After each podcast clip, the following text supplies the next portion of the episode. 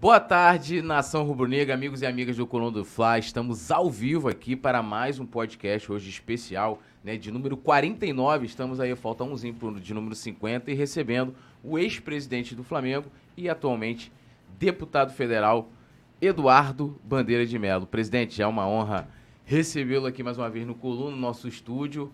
Você pode até falar aí do, do, do, quadro que o senhor recebeu da outra vez, que está lá em, em, Brasília para proteger, né? A gente sabe, ontem nós vencemos um clube que tem uma grande influência, né? Estão chorando até esse momento. Boa tarde, presidente. Boa tarde, amigos aqui da coluna do Fla. Prazer enorme estar aqui junto com vocês mais uma vez.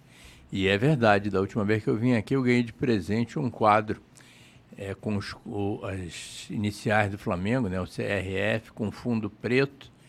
Aí eu levei para Brasília, coloquei lá no meu gabinete, todo mundo que vai tirar foto comigo quer tirar foto debaixo do quadro lá. Não sei porquê.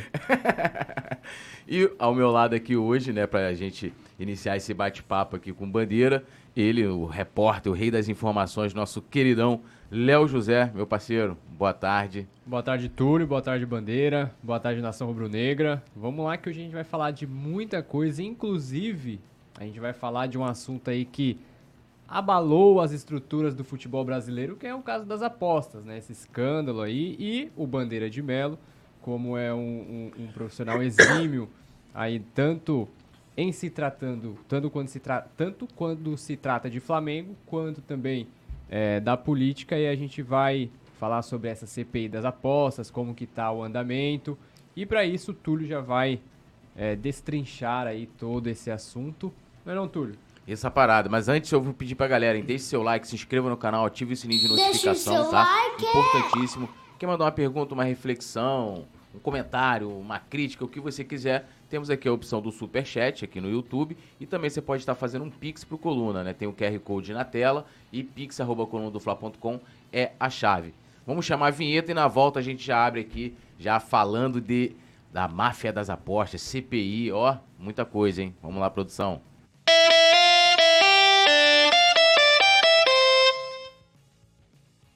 Acompanhando aí a polêmica né, que está acontecendo, né, os casos que vêm sendo revelados aí nos últimos dias, né, sobre a manipulação aí, situações de, de apostas envolvendo jogadores, inclusive jogadores da Série A. A gente teve agora recentemente a questão lá do. Foi o último jogo né, do Flamengo, Flamengo e Havaí, em que jogadores do Havaí estariam envolvidos, né? Pediram para deixar o Flamengo ganhar de 5 a 0 mas o Dorival Júnior é um cara limpo. E aí ele foi né? Deixou o Flamengo perder por 2x1, um, brincadeira.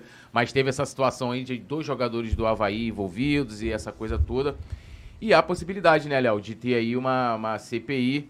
Presidente, primeiro antes de a gente falar diretamente da CPI, queria ouvir a sua opinião e a repercussão lá em, lá em Brasília. É, o senhor hoje está como um dos, dos membros da comissão de esporte, não é isso? Lá da, da Câmara. O senhor pode até explicar essa falar dessa, dessa comissão uhum. e também como é que foi a repercussão lá em Brasília dessa, da máfia das apostas.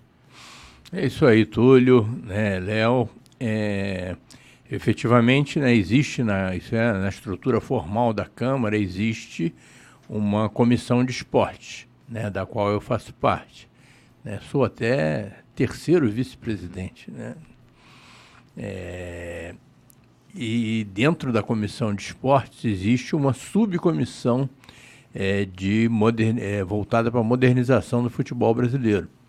Né? E nessa subcomissão eu sou o relator. Está sendo criada, é, já temos todas as assinaturas, toda a formalidade já foi resolvida, uma frente parlamentar para a modernização do futebol brasileiro, né, que provavelmente eu vou presidir e que vai tratar de todos os assuntos que podem ser colocados na pauta visando né, a mudança, né, a melhoria da estrutura do futebol, a melhoria da governança, é, tratar de relações trabalhistas, de violência nos estádios, né, de aspectos ligados à responsabilidade social, ambiental, ou seja, tudo aquilo que a gente precisa, que a gente pode imaginar para modernizar o futebol brasileiro. E agora é, tenha, foi criada a CPI é, da manipulação dos resultados.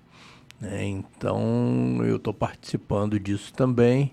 E a CPI foi instalada na semana passada e os trabalhos efetivamente vão começar agora, amanhã, depois da manhã. Vai lá, Léo.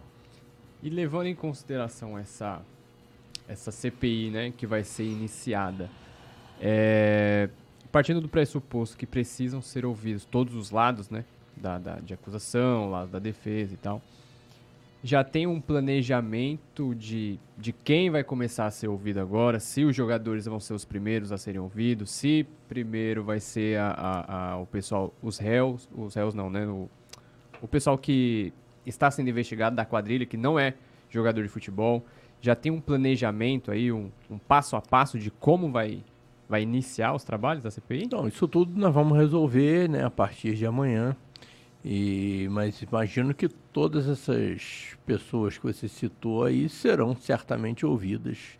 E outras também. Né? Quem vai ser ouvido na CPI não é necessariamente suspeito. É, pode ser alguém que vá para lá para prestar esclarecimentos, para que a gente consiga mapear a situação de uma maneira assim mais correta. Né? Então eu acho que muita gente vai ser ouvida e o importante é que a gente consiga contribuir para minimizar esse problema, se possível, erradicar. Né? Até porque isso é um crime. Né? E isso fere, isso macula a credibilidade do futebol brasileiro. E a gente sabe que é, o futebol é uma coisa muito importante para todos nós. E se o futebol não se der o respeito, né, se o futebol não for tratado como uma coisa séria, isso vai ser uma péssima sinalização né, para a nossa população. Então, nesse sentido, eu acho que é muito importante esse trabalho da CPI que vai começar agora. É, e, e, assim, uma das discussões quando esse assunto né, veio à baila nas redes sociais seria é, que sanções né, devem ser tomadas aos jogadores envolvidos, né? A gente tem, né, o, o, com relação ao doping, por exemplo, geralmente, tanto no futebol como em outros esportes, as federações costumam ser, e a própria FIFA, falando aqui do futebol, bastante dura. A gente já viu jogar por Guerreiro na época, né? É, o senhor era até presidente do Flamengo, tomou uma punição, isso porque ele tomou um chá, até de forma, né? Tava num hotel e tal, tomou um chá, não foi nenhuma coisa que ele queria. Ah, vou aqui tomar um chá de coca aqui, que não traz nem benefício nenhum, né? É, fisicamente falando pro, pro, pro atleta. E ele acabou, nem lembro, que na época, um ano, alguma coisa assim, ficou, ficou um longo tempo parado.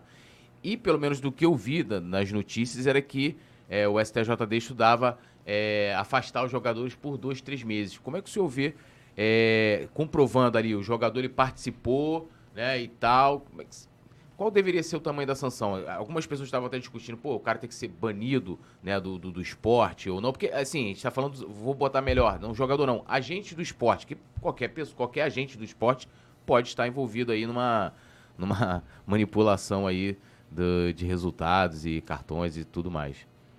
Então, nesse caso, você vai ter a, a, punição esportiva e a punição criminal, porque afinal de contas, não tratando de um crime. É. Né? Então, as duas esferas né, terão que ser acionadas para que, né, que, que, que, haja a efetiva né, punição dos responsáveis.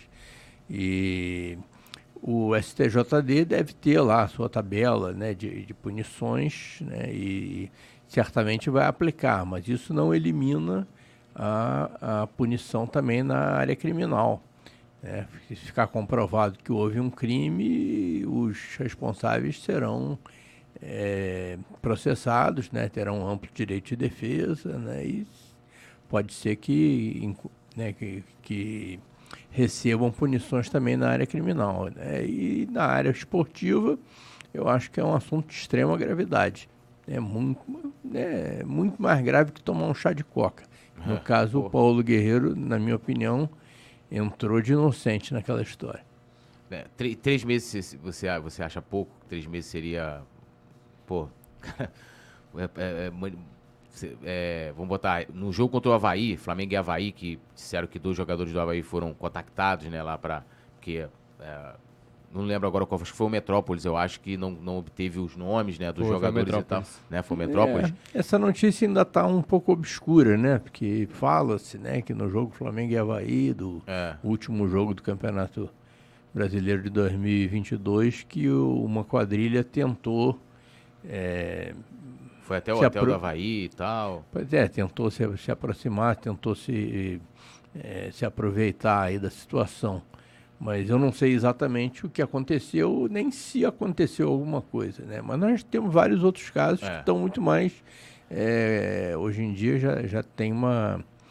É, apresenta assim, uma situação concreta, né? Inclusive atletas que estão que assinaram acordo de não persecução né, penal e estão colaborando com a justiça. Né? Sinal que efetivamente houve alguma coisa e isso daí tem que ser apurado com rigor para que, é, como eu falei, repetindo, porque nunca é bom repetir, né? porque nunca é demais né, repetir, o, isso daí afeta a credibilidade né, de uma das coisas que é mais cara à, à população brasileira, que é o futebol. E, e, levando, levando em consideração esse passo a passo, que vai ser começado agora com a CPI, o que, que a Câmara, o que, que a Câmara Federal ela pode fazer de fato, de, vamos dizer assim, em termos de punição, em termos de dar um, um basta, logo nesse começo, de, nesse, nessa explosão de escândalos, antes de que isso é, se enraize no futebol? O que, que a Câmara com os deputados, com toda a formação uhum. que tem atualmente, o que, que ela pode fazer de fato? É, a CPI não estabelece punições, né? uma comissão de inquérito. É, o que a Câmara pode fazer é, através da iniciativa de algum parlamentar, eu mesmo já tomei uma iniciativa logo no início, logo que surgiu a primeira notícia, é, pode é, é aprovar, estudar projetos de lei né, que depois se transformarão em leis que estabelecem efetivamente né, punições. O, mas o trabalho da CPI é super importante porque os resultados, o relatório vai ser apreciado e tratado pelas autoridades que vão efetivamente punir os atletas. Né? E a CPI vai correr paralelamente à investigação da Polícia Federal e do Ministério Público, por enquanto só o de Goiás. Né? Mas pode ser que outros também sejam envolvidos. É, até inclusive o, o, o, o presidente Lula, ele até através do Flávio Dino, né, que é o ministro da Segurança e da Segurança Pública e Justiça, da interferência da Polícia Federal, né? Colocar a Polícia Federal para ajudar o Ministério Público de Goiás para poder fazer essa essa essa investigação. É, é super importante que todas essas instâncias atuem de maneira coordenada e colaborativa. É, deixa eu dar um salve aqui na galera que tá no chat. Aqui, momento ó, salve! Momento salve. Lembrando todo mundo de deixar o like, se inscrever no canal, ativar o sininho de notificação. Valdeir Lucena Guimarães, nosso Rafa Penido também, que já já vai estar com a gente. O Arlisson Moraes, Paulo Roberto, Ângelo Azevedo, Aldeziro Oliveira, Paulo Roberto, Evandro Souza, Gilmara Santos. Lembrando todo mundo, né, que a galera que quer participar aqui com a gente pode mandar um superchat, né? Ah, quero mandar uma pergunta aqui pro Bandeira, quero fazer um comentário e tal. Manda o superchat, a gente vai colocar aqui na tela, manda o Pix também. E, claro, importante a galera deixar o like é, aqui, né? Porque aí vai fortalecer, o YouTube vai entender que você gosta do conteúdo e vai recomendar para mais pessoas. Podemos mudar, mudar a pauta? Você quer falar mais de CPI? Não, tá, tá legal. Tá legal? É, já. Ontem, né, no caso Domingão, Flamengo 1, Corinthians 0 o, o, agora você está mais como espectador, torcedor né, do, do Flamengo. Como é que foi acompanhar a partida? Foi pro Maracanã? Como é que foi? O coração ficou tranquilo porque foi um gol no finalzinho com o jogador lesionado? É, foi muita emoção, né? Porque afinal de contas, 48 do segundo tempo, né? E um gol de cabeça de um atleta que estava lesionado, né? né? Ele não podia sair de campo, né? Porque senão o Flamengo ia ficar com 10. Né? Então vai lá fazer número ali no ataque. Só que ele fez número e o número dele foi o 1, né? 1 a 0. e o senhor estava no Maracanã? Tava, tava lá, sim. E foi muito bom, né? Afinal de contas, importantes são os três pontos, né? Não foi uma atuação brilhante, né? Acho que todo mundo concorda com isso. Mas é, é melhor você fazer três pontos quando joga mais ou menos, né? Do que jogar muito bem e perder o jogo. Né? É, verdade. E, e, como é que você vem avaliando aí o trabalho do, do Sampaoli? Né? Ontem a gente jogou muito bem contra o Fluminense, né? Tinha que esperança, pô, inclusive os palpites no coluna 3 a 0 4 a 1 4 a 0 todo mundo muito empolgado depois da atuação contra o Fluminense. E ontem a, a gente ficou meio frustrado porque o time não conseguiu apresentar a mesma qualidade, o mesmo futebol né, da, da terça-feira. Venceu, e até falei ontem no pós-jogo que tem jogo que a gente tem que vencer. E ontem era um jogo é, contra o Corinthians e tal, aquela coisa toda, mais três pontos no campeonato, né? Deixaram, deixou, eles ficaram né, lá na, na zona subalterna do futebol brasileiro, a gente mais distante lá no G6. É, como é que o senhor vem avaliando aí o trabalho do São Paulo, que meio que oscila por enquanto? Ele está no início de trabalho, né? Vamos torcer para que tudo dê certo. É, tem uma grande diferença entre o Fla-Flu e o Flamengo Corinthians é que no Fla-Flu tinha Everton Ribeiro e Arrascaeta, né? Né? Com esses dois aí, o meu time de pelada ficaria muito melhor. Né? E aí ontem não tinha nenhum dos dois. E aí você perde muito da criação, né? Eu tô falando aqui como torcedor só, né? Não tem nada que ficar me metendo aí na... Né? Eu como presidente do clube jamais faria um comentário desse. Mas como torcedor eu posso, eu sinto muita falta do, desses dois aí jogando. Uma perda muito grande, vai lá. É, só uma perguntinha que a gente esqueci de fazer aqui sobre as apostas relacionada ao Flamengo. É, tem no estatuto do Flamengo alguma coisa hoje, neste momento, que aborde esse assunto de manipulação de resultado, alguma coisa do tipo? No estatuto eu desconheço, não sei de nada que, que aborde não, essa questão, não, não, mas não o Flamengo tem a obrigação de, de, se pautar sempre pelos melhores princípios éticos e morais. Então, qualquer deslize que viesse a acontecer envolvendo o Flamengo, o Flamengo teria a obrigação de colaborar com as autoridades. É, e também tem disposi outros dispositivos no estatuto que de repente pode se enquadrar, né? Ou até mesmo o próprio contrato do atleta, né? Você imagina só, sai sim, aí, sim, ah, o atleta sim. tal do Flamengo, né, sei lá, conversou com um cara e não relatou às autoridades, por exemplo, de repente no contrato ali tenha, pelo menos a gente imagina que esteja prevendo ali, tipo, ó, colocar o Flamengo na imagem do Flamengo, prejudicar de alguma forma e o atleta ser se Felizmente até, até, agora não aconteceu nada, é. vamos torcer para que fique assim, né? É, espero, né? Mas independente de envolver ou não o Flamengo, é um assunto de extrema gravidade. Verdade. Vai lá, Léo. E ainda, só para a gente fechar, amarrar certinho esse tema das, de, de, de, de aposta, é, tá rolando aí também todo esse, toda essa, essa, essa pauta, se eu não me engano é um, é uma MP inclusive, sobre o sobre as casas de aposta junto aos clubes aos clubes de futebol, né? Em termos do, do, do, dos clubes co cobrarem um certo direito de imagem, um direito de participação, alguma coisa do tipo. E simultaneamente aconteceu esses casos aí de manipulação. As duas, os dois processos, eles são totalmente distintos. Uma coisa não tem nada a ver com a outra.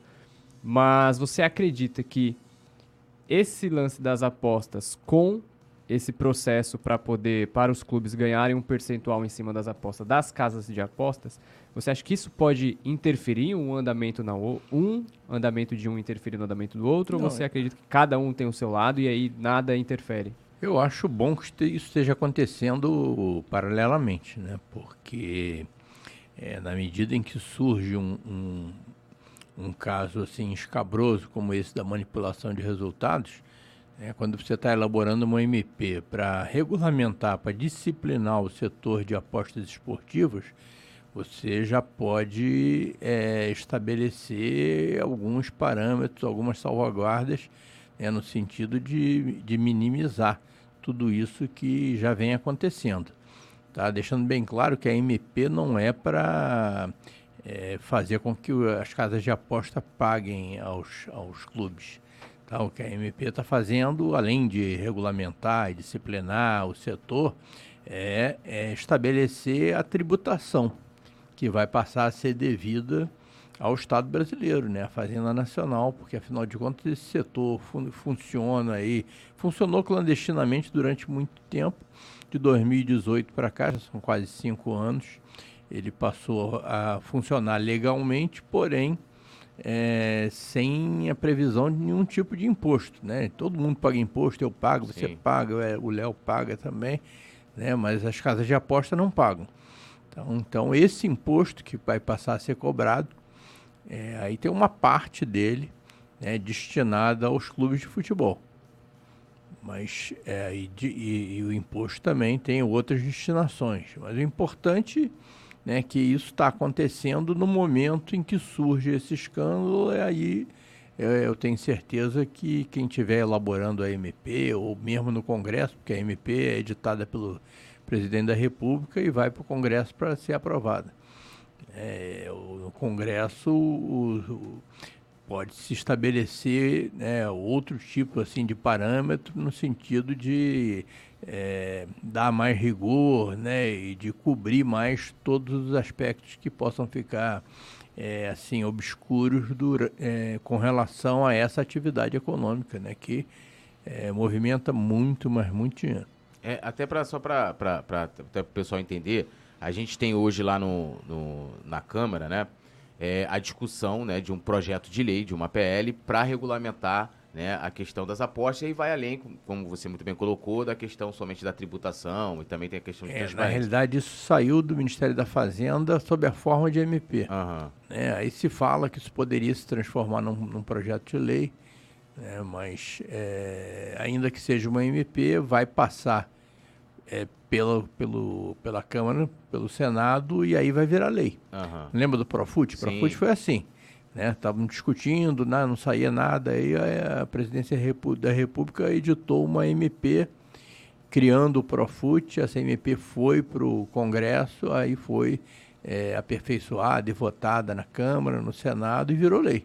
É, até né? para o pessoal entender que MP, é, no caso, é medida provisória. Medida provisória. Então, o, o presidente, ele, ele, né, ele publica essa, essa, essa, MP, o seu texto e tal, ela tem um tempo né, de, de duração, pode ser renovada e tal, sendo aprovada ali e aí depois passando por esses trâmites é, pode é, virar lei, né? Então hoje isso, isso, isso como é que está essa, essa, discussão dessa, dessa MP, onde está, quanto que previsão de ser aprovado, quanto Não, Lira vão cobrar? A informação que eu tenho é que no final da semana passada o Ministério da Fazenda é, entregou a MP para a Presidência da República e ainda não saiu de lá, talvez alguns retoques, né? E, e aí vai para o Congresso e o Congresso vai aprovar, né? Vai, e, obrigado.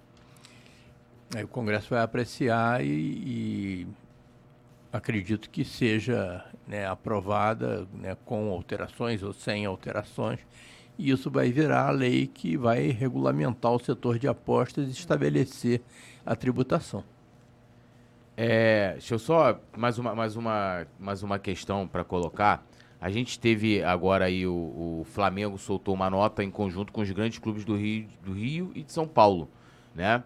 E ali a, a nota ela não ela não deixa explícita, né, que ah, a gente agora quer entrar aqui na discussão, já quando tem toda essa questão, vamos dizer assim, uma vontade maior, né, é, politicamente falando, de se regulamentar, porque até é bom lembrar que quando o Temer, né, lá em 2018, ele, ele aprova, né, ele, ele regulariza a situação das casas das apostas, a previsão era que, dentro do mandato do presidente do governo do presidente ex-presidente Bolsonaro, é que fosse aprovado, fosse feita essa regulamentação. E aí, por ser um assunto sensível lá as questões ideológicas, eh, ideológicas dele, né, da, que envolve eh, jogos de azar, então tem a questão religiosa, que lá a bancada evangélica tem uma, uma resistência muito grande, ele deixou passar, né, fazendo como você colocou muito bem, até do, do da União arrecadar né, um valor bilionário, né, a gente está falando de uma arrecadação bilionária por parte né, do Estado brasileiro, e a coisa não andou. Mas a discussão vinha. Eu lembro que a gente, a gente recebeu. Não andou, aqui... mas as apostas continuam andando muito bem, né? Sim, Todo muito mundo bem. aposta. É, a gente até recebeu aqui. Muito dinheiro sendo, sendo, sendo arrecadado. aí, né? Sendo... Não, só para explicar que quando a gente recebeu aqui o Pedro Paulo, a gente até falou disso, dessa questão da regulamentação das, das casas das apostas e tal, não sei o quê. É, ou seja, não é um assunto novo. E aí, aos 45 do segundo tempo, os clubes falam assim: pô, vocês não me ouviram, agora a gente quer ser ouvido. Eu achei, é, eu, é, lembrando, é, é, quando a gente tem lá, por exemplo, o Bandeira hoje, ele, ele representa, né, um, aqui ele foi eleito, mas ele está representando ali né, o, o, o, cidadão lá na, na, na, Câmara. Então a gente pode cobrar ele, pô, presidente, ó, tem essa sei lá, uma lei ambiental, por exemplo, que é um assunto que ele domina bastante, tem aqui como é que, como é que o senhor se posiciona, a gente quer ouvir aqui, de repente o, o, o deputado também pode chegar lá se reunir com um determinado grupo sobre aquele assunto. E aí, em cima da hora, eles, eles querem ser, ser ouvidos, né? Querem, na minha opinião, eles querem, ainda colocam uma coisa meio que criando um, um ar de pânico. Olha, essas empresas aí agora, o futebol depende muito delas, como se regulamentar iria fazer com que as casas de apostas se afastassem do futebol. Como é que você viu essa nota e também essa, essa situação aí de criar um pânico nos torcedores mesmo? Né? É, eu acho que não vai ser criado pânico nenhum, não, tá? Acho que a é, todo mundo, né, seja clube, seja empresa, seja cidadãos, tem direito de se manifestar.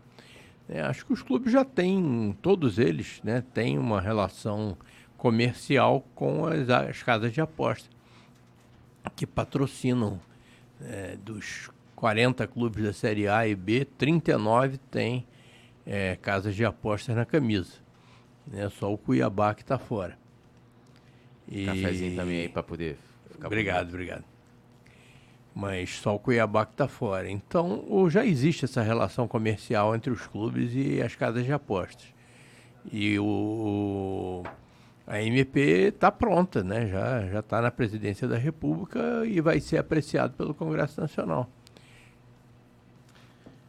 Eles podem, não sei se acharem insuficiente o percentual que foi destinado para eles, que é de 1,63% né, da, do total, é, eles podem, é, através de, de, deputados, senadores, né, apresentar um outro projeto para que, que seja aumentado esse percentual, né, ou então fazer gestões para que na hora que a MP tramitar pelo, pela Câmara ou pelo Senado, que algum parlamentar apresente uma emenda é, aumentando o, esse percentual.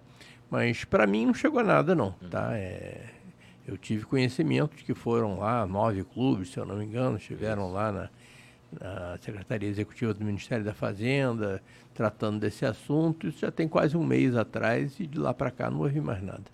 É, e inclusive teve até uma. A CBF também soltou nota sobre isso, pedindo arrecadação maior. E aí entra uma questão de, de números que a gente não vai destrinchar aqui, mas teria uma, uma diferença enorme do dinheiro arrecadado para ser repassado a clubes e federações e, e o que foi arrecadado para onde, né, no caso, a União vai, vai destinar essa grana, educação, esporte, aí fica à vontade.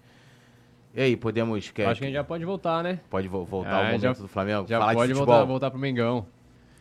Bom, é, é, deixa eu só dar mais um salve aqui, ó. O Enzo Chaves, que é membro do Clube do Coluna, também está aqui com a gente. José Alfredo, inclusive, aqui muitos comentários positivos pro presidente, pessoal pedindo para você voltar, dizendo que você foi o maior presidente da história do Flamengo. José Alfredo, Silverino dos Santos Filho, Paulo Roberto, Jorge Davi, Renato Emídio Santos, Vera Gonçalves, Gilmara Santos também, a mulherada comandando, Samir Silva, pedindo um salve, Ângelo Azevedo, falando, falou que, ó, volta a bandeira, Arlisson Moraes também, todo mundo aqui comentando.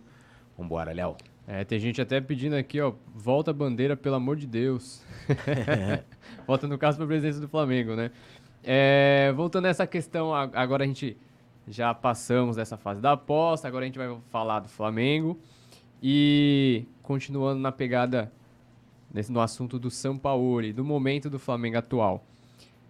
Depois desse, de um início de ano turbulento aí, que o Flamengo cambaleou das pernas, né, como diz lá na minha querida Lagoas, você acredita que ainda neste segundo semestre o Flamengo vai, vai conseguir embalar e meio que repetir, do, repetir 2022, que começou o primeiro semestre meio, meio mal das pernas, mas aí em seguida consegue embalar na sequência do, do da temporada, Bandeira? Estou torcendo por isso e acho que o Flamengo tem plenas condições para melhorar muito o desempenho. Porque, afinal de contas, se você colocar no papel, o elenco do Flamengo é o melhor de todos.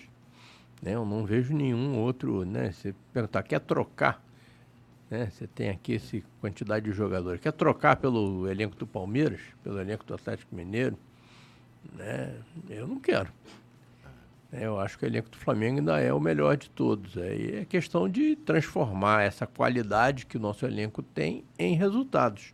Né? Acho que é perfeitamente possível, sim. É, eu, eu queria falar do, do, da questão dos off-rios, né? É, do off-rio e também do voto à distância. Inclusive, foi na reunião, até encontrei com o senhor lá.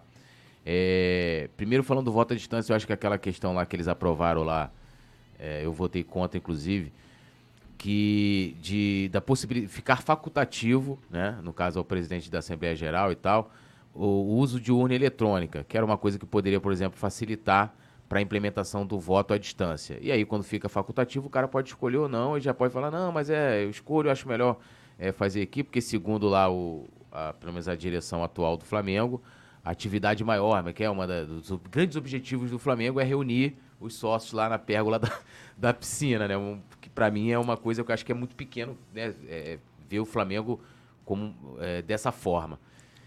Eu queria que o senhor falasse daquela reunião e o que, que você achou de, desse, principalmente dessa questão do voto, a gente vai entrar no off-rio em específico, do voto à distância, que na minha opinião, hoje, eu vejo cada vez mais distante no Flamengo, que lembrando, é lei, tem que, tem que dar alguma opção né, é, de voto à distância. Né? Os clubes, né, é, não só é, de futebol, mas todos os clubes sociais aí, é, entidades também, federações, têm que dar essa opção do voto à distância. A gente teve essa situação lá na, discutida na reunião do Conselho Deliberativo. Questão, Túlio, é que o, o, o Flamengo, por muitas pessoas, é encarado como um, um, clube social, que tem sede ali na Zona Sul, muito bem localizado e tal, que tem é, muitos sócios que estão preocupados só com as atividades sociais e esportivas, querem levar o filho para aula de judô, para fazer natação e tudo. Isso é ótimo, o Flamengo sempre foi o, né, na minha opinião, o melhor clube para todas essas atividades. Só que o Flamengo não é só isso. Né? O Flamengo é muito mais. O Flamengo é uma nação de mais de 40 milhões né, de torcedores, de rubro-negros. E alguns deles gostariam e têm todo o direito de participar das decisões do clube. Tem direito de participar do, do quadro social, tem direito de participar das, das decisões, dos conselhos. E como eles moram longe, é, eles ficam impedidos a menos que você tenha o recurso do voto à distância, que já existe em vários outros clubes, em várias outras associações de classe, patronais. Né? O, você tem é, possibilidade de voto à distância é, em, em, muitas instituições. Por que, que o Flamengo precisa ficar para trás? Né? E logo o Flamengo né, que tem torcedores pelo Brasil inteiro. Né? Eu viajo o Brasil há muito tempo, desde que eu entrei para BNDES principalmente, eu viajo o, o Brasil todo, vou lá para o interior. É difícil você encontrar um lugar que é, leve meia hora sem você ver uma camisa do Flamengo. Né? O Flamengo é o clube mais popular no Brasil inteiro. Das 27 unidades da federação, em 24, o Flamengo tem a maior torcida. E nas outras três, em que a gente não é a maior, tem muito rubro-negro também. Então, por que restringir o processo de decisões do, do Flamengo dessa maneira? Né? Essa história de que não é o Flamengo é um clube, então a gente gostaria de congregar as pessoas aqui para todo mundo estar tá aqui numa festa da democracia. Gente, isso é bonito para quem pode estar tá lá, mas para quem não pode, quer participar do resultado também.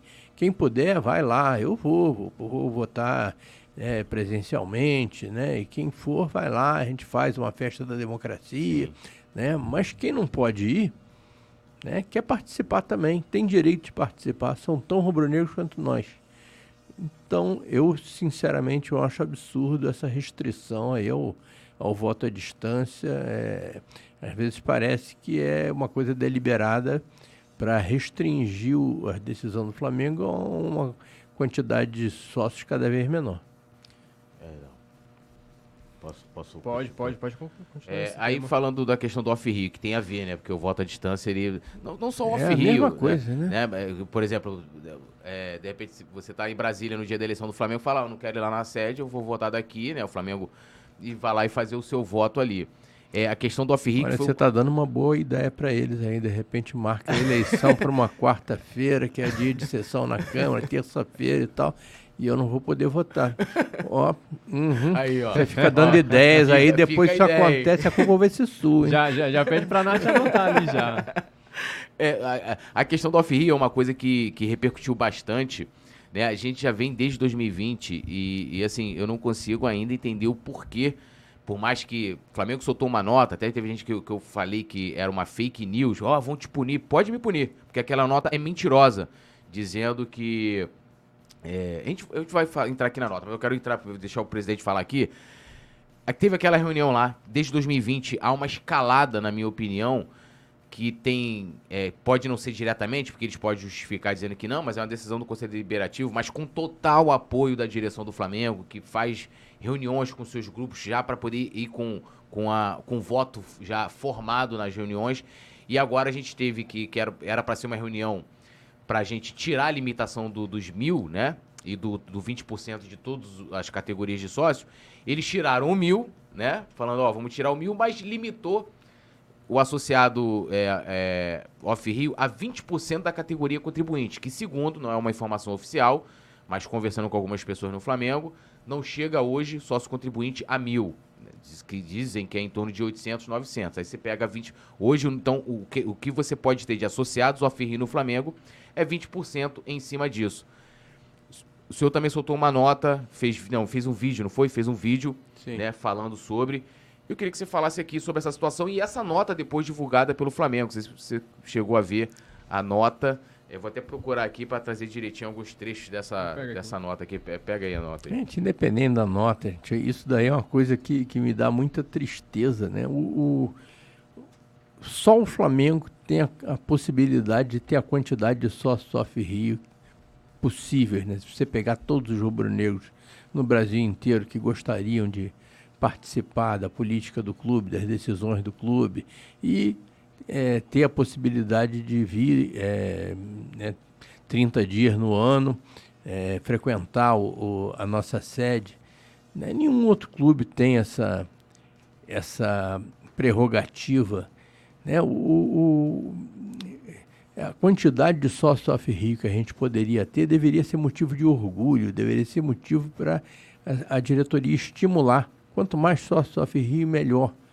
É, porque os, torcedores do Flamengo estão lá fora, estão principalmente lá fora. É, de todos os rubro-negros, sei lá, 20%, 25% estão aqui no Rio, no estado do Rio. Né? O, o, o resto está lá fora.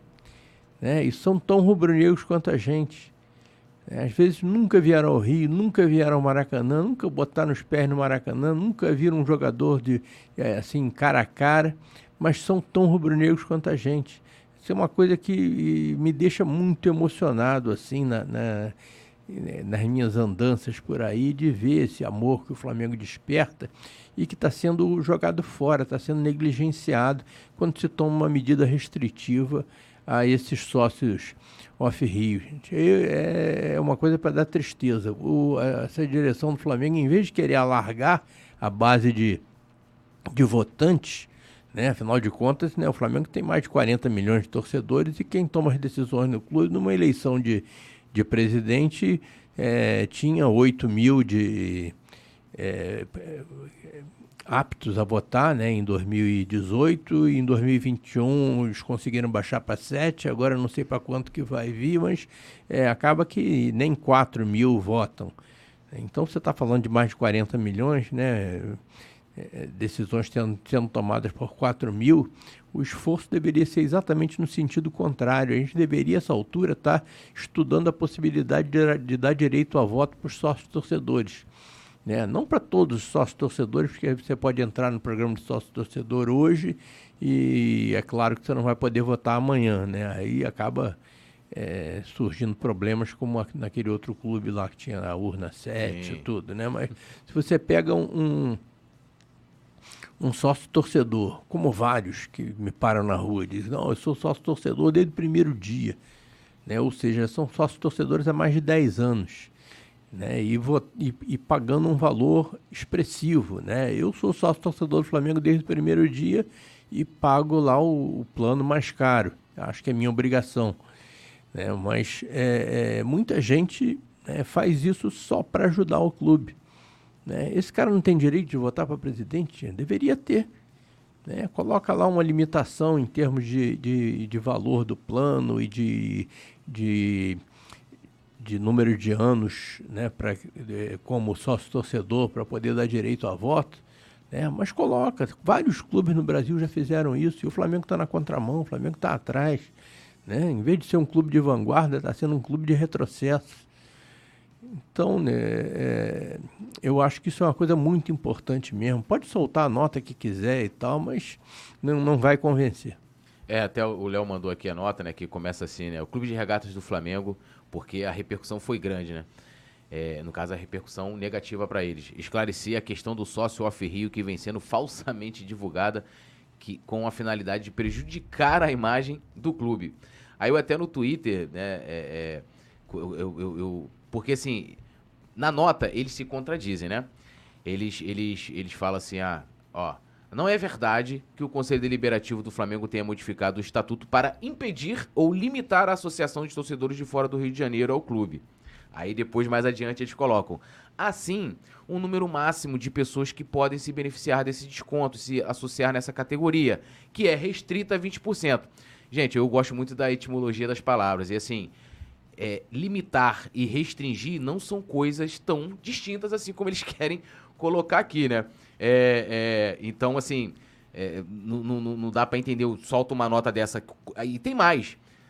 Eu queria, gostaria até que o senhor comentasse isso. Eles soltaram a nota, assinada pelo conselho diretor, que é, no caso, presidido pelo Rodolfo Landim, ou seja, é o executivo do Flamengo falando pelo legislativo, que é o deliberativo, né? E aí fica aqui a, a, a quando eu questiono, tem gente lá que não, que não gosta, porque muitas vezes eu sou duro, porque eles ficam querendo muitas vezes tirar a gente de burro, né? Tipo assim, pô, é como hoje, se chegasse lá, o presidente Lula hoje, passasse por cima, né, lá da Câmara dos Deputados, soltasse uma nota, né, em nome dos deputados. Como é que, como é que explica essa situação, presidente? Olha, acho que a explicação você mesmo deu. Né? O,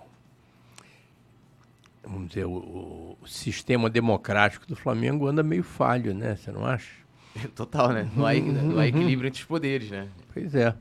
E independente disso, né? Pode fazer a nota que for, né? O importante é que você teria uma oportunidade de ouro para demonstrar que o Flamengo é um clube né, democrático, é um clube inclusivo, que é um clube sem preconceitos e vai na direção contrária. Aí pode fazer a nota que quiser, que não vai convencer ninguém. É, e, e, eu gostaria de até de seguir nesse assunto, você quer falar, mas não, pode, pode, pode continuar. É, a gente teve uma polêmica que foi até no final da sua gestão, que teve justamente a ver com o lance do Alf Rio, que foi a situação ali do Maurício Gomes de Mato, né? Que eu acho, acho que o senhor nunca falou sobre isso, inclusive. Por, Ver se eu me lembro, né? É, é, na verdade o Maurício ele, ele, ele tocava, inclusive é, é, já, já elogiei várias vezes publicamente, é, e vou elogiar mais uma vez até na sua presença, que é, logo quando na sua segunda gestão, uma das primeiras ações ali, eu lembro que eu até participei da coletiva, foi até com o Simon na época, quando o Simon recentemente estava já gerenciando o Coluna, a gente até fez uma matéria sobre isso, que foi a reformulação do projeto Embaixadas, aí foi até quando se criou o lance dos consulados, né? E aí que já atrelado ao sócio torcedor, das, as embaixadas que, que levassem mais sócios torcedores tivessem, né? Conseguissem aderir é, torcedores para serem sócios torcedores de, de ter ali uma, é, uma, uma premiação, um benefício e tal. E muito bacana aquilo ali. E o Maurício foi tocando como vice-presidente e, e, de forma é, muito positiva, inclusive, essa, essa questão. É, não tinha vice-presidência, mas foi tocada e foi criada ali. Aí no final da sua gestão, é, eu, eu, não lembro agora o motivo, mas o, o, Maurício foi afastado da questão das embaixadas. Teve até um, um, um, evento, aí teve uma polêmica na época de um vídeo da Flá TV que ele acabou não aparecendo. Sei que teve uma polêmica nesse sentido. E foi quando até o Maurício é, declarou o apoio ali à, à chapa do, do, Rodolfo Landim. Não sei se o senhor se lembra dessa situação. É, e, e, como que o senhor vê hoje o trabalho, e aí eu vou dar minha opinião rapidamente, acho que o Maurício, e aí eu falo aqui com todo respeito, né, porque é, já elogiei bastante o trabalho que ele faz junto às embaixadas e consulados, mas eu tenho a crítica. Eu acho que hoje há uma omissão da vice-presidência nessa questão. E eu gostaria de ouvir o senhor sobre essa situação lá de 2018 e do trabalho da vice-presidência de embaixadas. Em primeiro lugar, deixando claro assim que o trabalho que o Maurício é, sempre fez, né, mesmo quando não existia uma vice-presidência, mas ele era o vice-presidente geral do clube Isso. e sempre foi é, ligado aí nessas questões das embaixadas, dos consulados, dos torcedores fora do Rio. O trabalho que ele sempre fez foi assim digno de elogios. Né? Sempre foi um trabalho, tanto que os torcedores lá fora né, têm muito carinho por ele, com razão. Tá? O que houve ali na, naquela. Estou tentando me lembrar, foi uma coisa que é. aconteceu é. há muitos anos atrás, né? Mas é, na realidade ele já tinha declarado apoio ao, ao outro candidato, né? Eu, eu, eu, não era candidato, né? Mas Isso. eu estava apoiando o Ricardo Lomba e o Maurício já tinha declarado apoio a outra candidatura, o que é um direito dele também. Isso não tira o mérito do, do trabalho que ele fez né, e faz ainda na, com relação às embaixadas e consulados. Né? Então, como houve o, esse evento, né, e esse evento se deu em plena campanha eleitoral, e o, o trabalho na época era, era de responsabilidade, vamos dizer, profissional do departamento de marketing do clube. O, nós entendemos né, que, o, que o, o evento da, das embaixadas e consulados deveria ter, ser coordenado lá pelos, pelos é, executivos lá de marketing. Né? Mas acabou que por uma razão do que acho que o time jogou naquele dia, né, alguma coisa assim, é, eu tive um compromisso, né? Eu tive que me ausentar e o Maurício, como vice-presidente, me substituiu. Então, acho que não teve problema nenhum. Né? E, e, acho até que nós já conversamos sobre isso, eu e o Maurício, né? independente de quem, se ele, se ele está apoiando, deve estar, né? ele é vice-presidente, né? atual administração, ou não, eu não tenho nenhuma restrição ao, ao trabalho que ele faz, só tenho elogios. É, e com ele assim. Ah, com relação a isso daí, efetivamente, né? Imagino que ele deva estar meio dividido, né? Porque eu tenho certeza que ele, na pessoa física, ele ele tem apreço pela questão dos off-rio, pela questão dos né, do, do, do, voto à distância, né? Mas como participante da atual administração, né? Acho que conflito. Né? É, isso fica com isso fica uma situação talvez difícil para ele, mas isso aí é melhor você perguntar para ele. é, mas hoje, assim, depois daquela situação lá de 2018, vocês é, tem alguma relação, né, que seja é, cordial? Porque a impressão que ficou, é, é bom legal fa falar disso, que parece que houve uma briga, entendeu? Tipo, as pessoas... Não, eu nunca briguei com o Maurício, ah. nem ele comigo, né? Eu, ele apoiou outra chapa, mas isso aí é é uma questão de decisão individual de cada um, né? Cê tem meu respeito, assim como muita gente que apoiou a, a, a chapa do, do Rodolfo Landim em 2018, né? Continuam meus amigos, né? E, e, e problema nenhum. Né? E, e, só pelo fato dele ser vice-presidente da atual administração, não vou brigar com ele por Sim. isso. Nós temos uma, uma relação cordial e amistosa, sempre tivemos. Fala, Léo. Fazer aquela perguntinha básica, já que, já que a gente entra no tema política do Flamengo? Vai lá, manda bala. Todo mundo quer saber, já até sei. já, já pensou, já pensa ou vai pensar sobre voltar à presidência ou voltar à, à disputa aí pelo cargo, presidente? Olha, Léo, eu vocês já me perguntaram isso outras vezes, né? Foi, da outra vez eu vi aqui. É, mas o tempo mudou. É, eu não vou cair em contradição porque eu vou dar a mesma resposta. Eu efetivamente não tenho a intenção de voltar a concorrer à presidência do Flamengo, né? não tenho a intenção, é, mas pretendo participar da, vamos dizer, do processo é, que, se não tiver golpe, deve acontecer no final do ano que vem. É, o ideal seria eu apoiar um outro, uma outra pessoa para para o cargo de presidente do Flamengo, mas eu me colocando à disposição para participar da chapa, de, do, do, planejamento, do projeto e ajudar depois. Tá? Por quê? Porque é, eu hoje sou deputado federal. Né? É, quando houver a eleição do Flamengo, ainda vai estar tá faltando dois anos para o final do meu mandato. E eu não. Né, eu fui eleito né, e eu tenho que respeitar não só os, os, meus eleitores, quanto as pessoas que não votaram em mim, mas que eu represento também. Então, dado que eu sou deputado, eu vou levar o meu mandato a sério, como estou levando, e vou levar até o final. É... Isso daí me impediria de ser o, o dar a dedicação ao Flamengo que eu dei nos meus seis anos, né, dos dois mandatos. Eu não poderia ser aquele presidente que vai todo dia lá, que está presente em todos os assuntos. É, então isso aí seria impossível.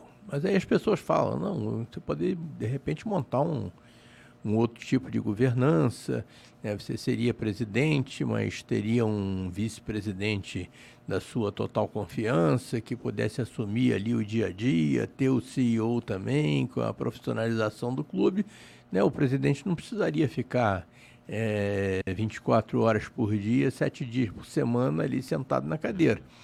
É, isso é possível, né? não é impossível. É, poderia ser. Né? Mas eu, particularmente, prefiro, até porque né, essa coisa de, de, de você é, não colocar outras opções, né? Eu sou a favor da alternância de poder, né? Eu acho que eu poderia ajudar sem estar sentado na cadeira de presidente. Né? Muita gente diz que não, insiste, né? Que eu deveria postular o cargo de novo. Eu respeito, né? Isso vai ser decidido até dezembro de 2020 ou outubro, né? Quando tem que lançar é. as chapas de 2024, né? Se não tiver golpe. Se tiver golpe é só em 2025. É, então hoje a gente pode dizer que é, é, é de 0 a 10, é, a gente, a gente, tem o nosso, no final tem o, o 0 a 10, mas eu quero adiantar um. A chance hoje de você se candidatar a presidente do Flamengo estaria o quê? Abaixo ou acima de 5, então? Olha, eu, como eu já falei, eu não tenho intenção. Né? Muita gente insiste, tudo. Não, eu acho que não é uma questão para ser descartada de pronto, né? uhum. né? mas o ideal mesmo né? Tem muita gente boa ali, melhor do que eu, que pode assumir aquilo ali, eu ajudo. Já tem, né? já, tem, já, já tá de olho em algum candidato aí para Vários, tem vários. Vários? Algum nome aí? Não, tem muitos. Vocês mesmos sabem, vocês acompanham a política do Flamengo, gente. Tem, tem muitos. Tem o Flávio Williman, tem o Lomba, tem o Daniel Orlean, tem o Carlos Ferrão, tem é, muitos. Walter Monteiro, muitos. Ricardo Rinix. É, o Walter Monteiro, inclusive eu votei nele em 2021, né? ele não quer de novo, até porque como ele não mora no Rio, né, na época ele foi uma espécie de anticandidato, né, e assim mesmo teve uma votação expressiva, né. Ele, o Ricardo e o Marquinhos também, né, foram, eles cumpriram um papel assim admirável naquela, naquela eleição, né, todos eles é, estariam aptos também. né o Marquinho não, porque parece que ele está. É, ele foi punido, né? Aí, pois é, é, um absurdo também, né? Mas é, isso é outra conversa. Mas então tem muitos candidatos que, que poderiam. Né? Tem outros que, que seriam excelentes é, presidentes, né? mas que por razões profissionais não, não podem assumir. Né? O caso do Wellington, né? O, tem outros também, que eu não vou citar o nome também, pra, porque eu também não pedi autorização. Tem outros que vocês nunca ouviram falar que, que, oh. que poderiam ser também presidentes do Flamengo. Né? O importante é que isso daí pode ser visto é, um, um pouco mais para frente. Marcão vai me dizer que Marcão tá aqui, ó. Ele vai, vai me contar quem. Marcão pode ser também. Pode... Aí, ó, já vamos soltar aqui, ó. Uhum. Marcos Campos, futuro presidente do Flamengo. Vamos lançar a candidatura lá no Twitter, junto com o é, Tosa. Tem, tem todo o meu apoio. E tem, e Vai, pode ir, pode ir. E tem uma, uma das emendas aí que o pessoal. Já falei do Vrobel também, que, né, que já, é, já era um dos meus possíveis uhum. candidatos lá em 2018, mas que ele não quer nem ouvir falar no assunto, né? Mas quem é. sabe, pode ser convencido. É. E tem, tem uma, uma proposta de emenda lá no Estatuto que vai ser votada, não sei se já tem, tem data o Povo definida. também, quem é. sabe. Eu nunca falei com ele sobre isso, mas é, poderia também. Pode, pode falar. É, depois a gente traz e outros, essa ó, fazer o debate aqui no Coluna. Eu já estou é, até com medo aqui de ter esquecido alguns aqui, mas... vamos, vamos, vamos, botar Você quer, você quer botar vários nomes? É que aí o, o nome mesmo, né? Você não falou, falou, ah, tem nomes aqui que eu não posso é. falar e tal. Mas vamos lá, tem... Até tem, é porque não está decidido, né? Sim, Esse processo está sendo planejado ainda. Mas há conversas né? nos bastidores já disso aí tipo, ali com, com o pessoal Isso é natural, Soflá. né? Claro, né? Uhum. Não só no Soflá, ou Outros uma grupos, né? candidatura né? extrapolaria muito a ação do Soflá. Uhum. Tem, tem umas propostas aí de emenda no Estatuto do Flamengo, que eu não sei, é até a ver com o Túlio, se já vai ser votado. Não, assim. ainda não. Tá, tá na, ainda naquele não, né? lance de receber, no caso, as propostas receberem emendas para serem analisadas Isso. ainda. Uma dessas propostas de emenda é encurtar, encurtar não, né? É aumentar o prazo, o, o período de mandato de 3 para 4 anos. E também tem uma outra que é para restringir, impedir, impedir, extinguir os profissionais que sejam, que trabalham em cargos eletivos e assumam algum papel administrativo. É para impedir as pessoas que detêm cargos eletivos ou para impedir a pessoa que detém é, cargo eletivo? É, porque é só contando no bastidor, no bastidor essa emenda é chamada de emenda IBM, que é uma emenda que todo mundo sabe. Você conhece alguma outra pessoa que é. estaria é, impedida por, por conta dessa emenda? Pois é, pois é. Aí eu queria, a gente queria saber, a gente quer saber, né? Essa sua, como que é a sua visão? O seu planejamento, a sua visão sobre essa emenda hoje e também futuramente. O que, que isso pode interferir no futuro do Flamengo? Você falou de duas emendas, né? É, Uma duas. que estende primeira- o prazo para quatro anos, né? Isso. Isso eu acho perfeitamente possível, porque a, a Lei Pelé, a Lei do Profut admitem até quatro anos e, e uma reeleição. No caso do Flamengo, são três anos com uma reeleição. É, poderia ser adaptado o estatuto para, em vez de ser três anos com uma reeleição, ser quatro anos sem reeleição ou quatro anos com uma reeleição. Estaria dentro da lei. O que não pode é aproveitar, ah, dado que é quatro anos, o atual presidente tem um mandato de três, então vamos é, esticar sem é, respaldo popular, vamos dizer assim, né? Então, o, o, o Conselho Dele- Deliberativo decidir que ah, aquela eleição que vocês votaram lá em 2021, que era para três anos, não, não é não, é quatro. Né? Isso realmente não pode, isso é ilegal, eu não acredito. Isso não foi proposto, né? Eu estou aqui é, falando só do que se ouve aí na Rádio Corredor, né? Mas efetivamente não foi proposto e acho que não vai ser proposto, É que porque pra que algumas seria isso. ilegal e imoral. Acredito que tenham soltado, né? Aí vai só um palpite. Acredito que tenham soltado para ver a aceitação, né? É, isso, isso rolou, rolou ali nos bastidores de ter uma proposta para estender o mandato do Landim, né? E aí, lógico, aí né, eles são garantistas. Tem gente lá no Flamengo que é garantista quando quer, né? Aí, não, temos que respeitar a vontade do sócio. Mas aí, assim, o cara votou lá para ele ser eleito por três anos, né? E aí não quatro. Mas não tiveram coragem para protocolar com essa com esse adendo. Tipo assim, ó, vamos dar mais um ano de mandato pro, pro, pro Landim. E aí tem essa proposta de quatro, né? Lançaram sem a possibilidade de extensão de mandato do Landim. Até porque, é, em vez de prorrogar por um, poderiam prorrogar por dez. É. A única coisa que teria de problema é que a lei do Profut, é, é, vamos dizer, só admite que os clubes é, no programa que se adaptem né, à, à regra de, no máximo, quatro anos com um ano de eleição. Né? Então, se em vez de prorrogar por um, prorrogarem por dez, o que o Flamengo vai ter que fazer vai ter que pagar a dívida antecipadamente do Profut, né? E aí poderia, né? Mas aí pra você ver quão imoral é a coisa, né? Você prorrogar é, uma- um mandato pelo qual você votou com prazo definido, quer dizer, agora não é mais três anos, não, agora são 15 anos, É, é, né? Ou quatro anos, ou cinco anos, é a mesma coisa. Em termos de, de imoralidade, é a mesma coisa. É, e, e, assim, e então essa proposta de quatro anos, no caso, sem a extensão do mandato atual, no caso, para um próximo mandato, né? é, então você vê, não vê como, como um problema de, do presidente do Flamengo ter quatro anos de mandato. Talvez seria um tempo talvez mais adequado para a gestão, para ter tempo de fazer um trabalho, de implementar algum legado. Olha, eu particularmente acho que o, o mandato de três anos com uma reeleição é bom. Eu não tenho, não vejo nenhum problema, não. É, se fosse quatro anos com uma reeleição, né, se for a vontade da maioria, problema zero, desde que conte a partir do próximo mandato, né? Ou se quiserem acabar com a reeleição e aí quatro anos sem reeleição, também nenhum problema. Eu gosto de três com uma reeleição. E a, e a, e a emenda EBM aí? Você comentar isso. Você vai perguntar isso logo pro EBM? Direta fonte. É, direto.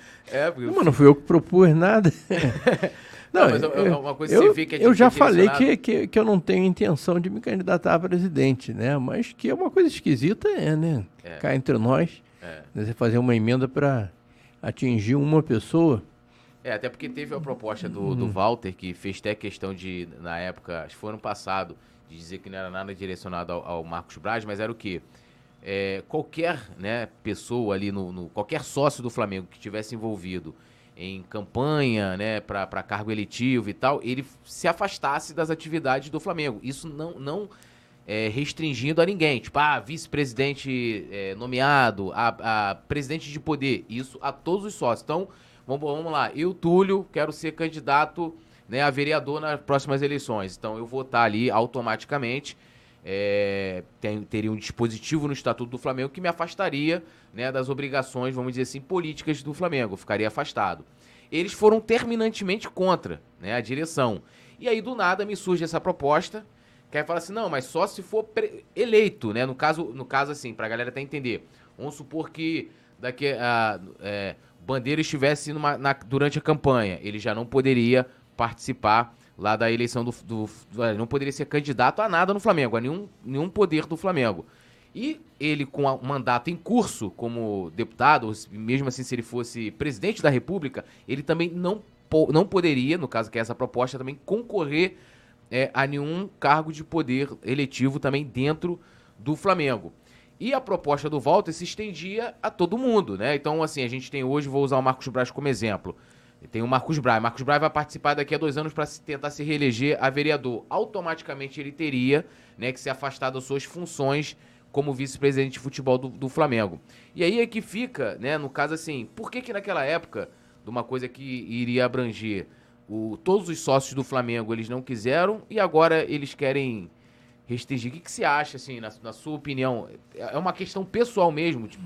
Eu acho que eu sou contra é, é casuísmo, né? Se você é, pensar em alguma coisa, né, para tornar a eleição do Flamengo mais democrática, né, mais igual, é, mas pensar, né, por pensar, não, vamos propor alguma coisa que vai valer daqui a 10 anos e tal. Mas as coisas no Flamengo sempre são propostas para valer no dia seguinte para atingir determinada pessoa, né? Ou então que, que não seja uma, uma, uma, uma reforma do estatuto, mas que seja uma interpretação. É, eu acho muito feio, gente. Na eleição de 2018 quiseram barrar a candidatura do Lomba né? Porque ele é auditor da Receita Federal. Foi. E, qual é, gente? É a profissão dele. É. Ele trabalha com isso, né? Tem gente que é, né? Que é técnico do BNDES, né, que é executivo do BNDES, né, tem gente que é diretor da Petrobras, tem gente que é diretor da, da Coca-Cola, do, né, do Banco do Brasil, né, qual é o problema? É a profissão. Tem gente que é deputado, tem gente que é presidente da República, né? E, e muita gente tem outras atribuições né, que não conflitam com qualquer postulação ao, ao né, a, a, a, um cargo no Flamengo. Quer dizer, o cara podia, ele podia, por exemplo, ser vice-presidente de futebol, né, que ele dava uma dedicação, Sim. né, agradeço até hoje, né, toda a dedicação do meu amigo Lomba aí a, na vice-presidência de futebol. Ele podia ser auditor e vice-presidente de futebol ao mesmo tempo, mas não pode ser auditor e presidente do clube. Né? Tinha um presidente do Fluminense que era auditor, colega dele lá na Receita Federal, lá, o Pedro o Abad.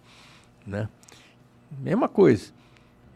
É, no Fluminense pode, mas no Flamengo não pode.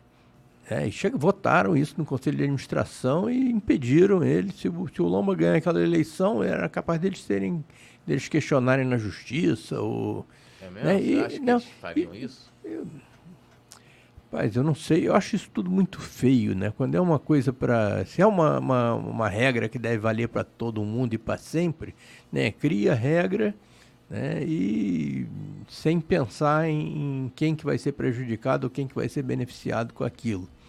Né? Mas você fazer isso né? vale para mim, mas não vale para os outros. Né? O, pre presidente Márcio Braga é um presidente assim que marcou a história do Flamengo foi deputado federal, pelo menos por dois ou três mandatos aí e foi presidente do Flamengo enquanto isso. A presidente Patrícia Morim era vereadora da cidade do Rio de Janeiro né, e acumulava com a presidência do Flamengo problema nenhum.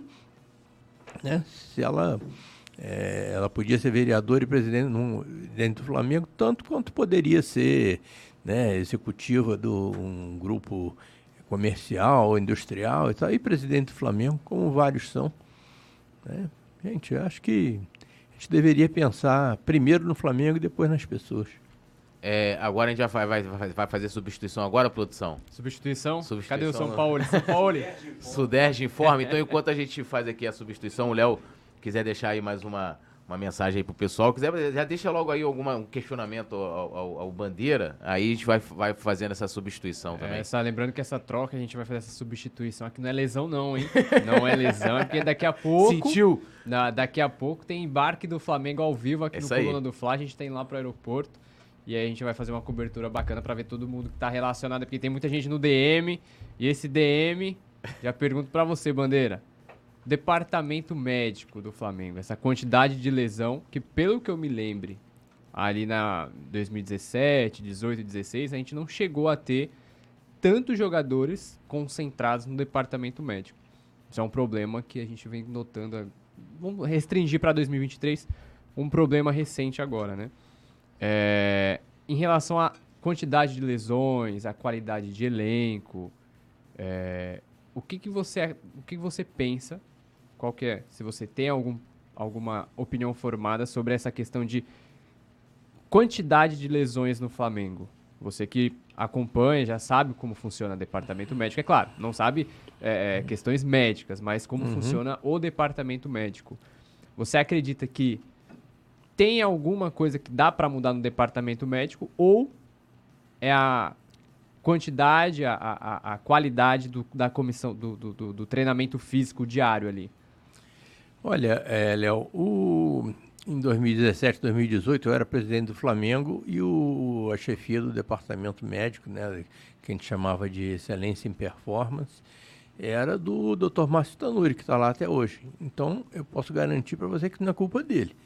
Tá? Se tem alguma coisa e funcionava perfeitamente bem, a, a, no, depois que ele assumiu o departamento, a quantidade de lesões, né, a quantidade de, de casos em que o time do Flamengo ficou desfalcado por problemas médicos diminuiu muito, né? Isso aí é, é, são dados que vocês devem ter aí e podem ser consultados. Então eu tenho certeza que o, o professor, né, o doutor Tanuri não desaprendeu nada. Né? Se está acontecendo alguma coisa agora, né, pode ser coincidência, pode, né? Como você mesmo falou, eu não sou médico, não sou profissional dessa área, tudo. Mas se é uma coisa recorrente, talvez a gente possa ver o que, que possa estar tá acontecendo para até atrapalhar o trabalho do Dr. Tanuri, né? Não sei se está havendo uma sobrecarga, né? Não sei se ele não está sendo ouvido em determinados assuntos, não sei. Mas como torcedor, é claro que me preocupa ver de repente no mesmo dia o, a gente ficar sem o Everton Ribeiro, sem o Arrascaeta, né? Por causa de lesão. E não ter, e não ter no elenco um substituto à altura, né? É um... é, o Matheus França parece que também estava, né? Que seria tava assim. Um, né? na lombar. É, também estava. Então, é, é preocupante mesmo. Né? Vamos torcer para que isso tudo se resolva rapidamente. Até porque o doutor Tanuri está lá, né? Ó, é, deixa eu dar um, dar um salve aqui na galera que está no chat. Aproveitar que a gente vai fazer a troca agora. Né? É, é, sai Léo José, que não, não, é, não é lesão, não é por lesão. Né? Entra Rafa Penido, né? O, o, nosso, o Brabo, o Brabo tem nome. Então, ó, dando aquele salve aqui, o Carlos Paixão, né? É, ele tá até pedindo pra gente falar da questão do sócio off a gente acabou de, de falar no assunto. Andrezinho, André também, é, elogiando aqui o presidente Bandeira, é, falando aqui né, sobre os Estados Unidos e tal. O José Silva o Naldo Silva fala: bandeira foi a favor da PL da censura. Que PL é essa? Qual é a PL? Fala aí qual é a PL que ele comenta aqui. Eu não sei qual PL ele está falando, então. Eu também não sei. Eu é. não conheço PL da censura, eu conheço é. PL das fake news. Ah, tá. Essa das fake PL da liberdade, transparência e qual é o, o. Esqueci o outro nome aí da. Mas é, tem gente que chama isso de PL da censura. Eu sempre fui contra a censura, sou contra a tortura, sou contra a ditadura. Sou contra qualquer coisa que possa ser associada a um regime totalitário. É, e inclusive essa PL vai ajudar aí, por exemplo, empresas como Coluna, né, veículo de notícias, a receber né, pelas eh, big techs, né, porque a gente trabalha para eles de graça. É, então, se for a PL das fake news aí, tá, tá respondido aí ao Naldo Silva. José Edmilson também, Maurício Joaquim. Ó, liberdade, eu recebi uma cola aqui, liberdade, responsabilidade e transparência. Isso aí. É isso que a gente quer. Gildo Costa também, agora o homem está aqui. Chegou sangue novo. Chegou, pô, Boa tarde, presidente. Boa tarde, Rafa. Sempre um prazer tê-lo aqui em casa, no nosso Coluna do Fla. É, muito obrigado por tudo que você fez e ainda faz né, pelo futebol brasileiro, pelo Flamengo.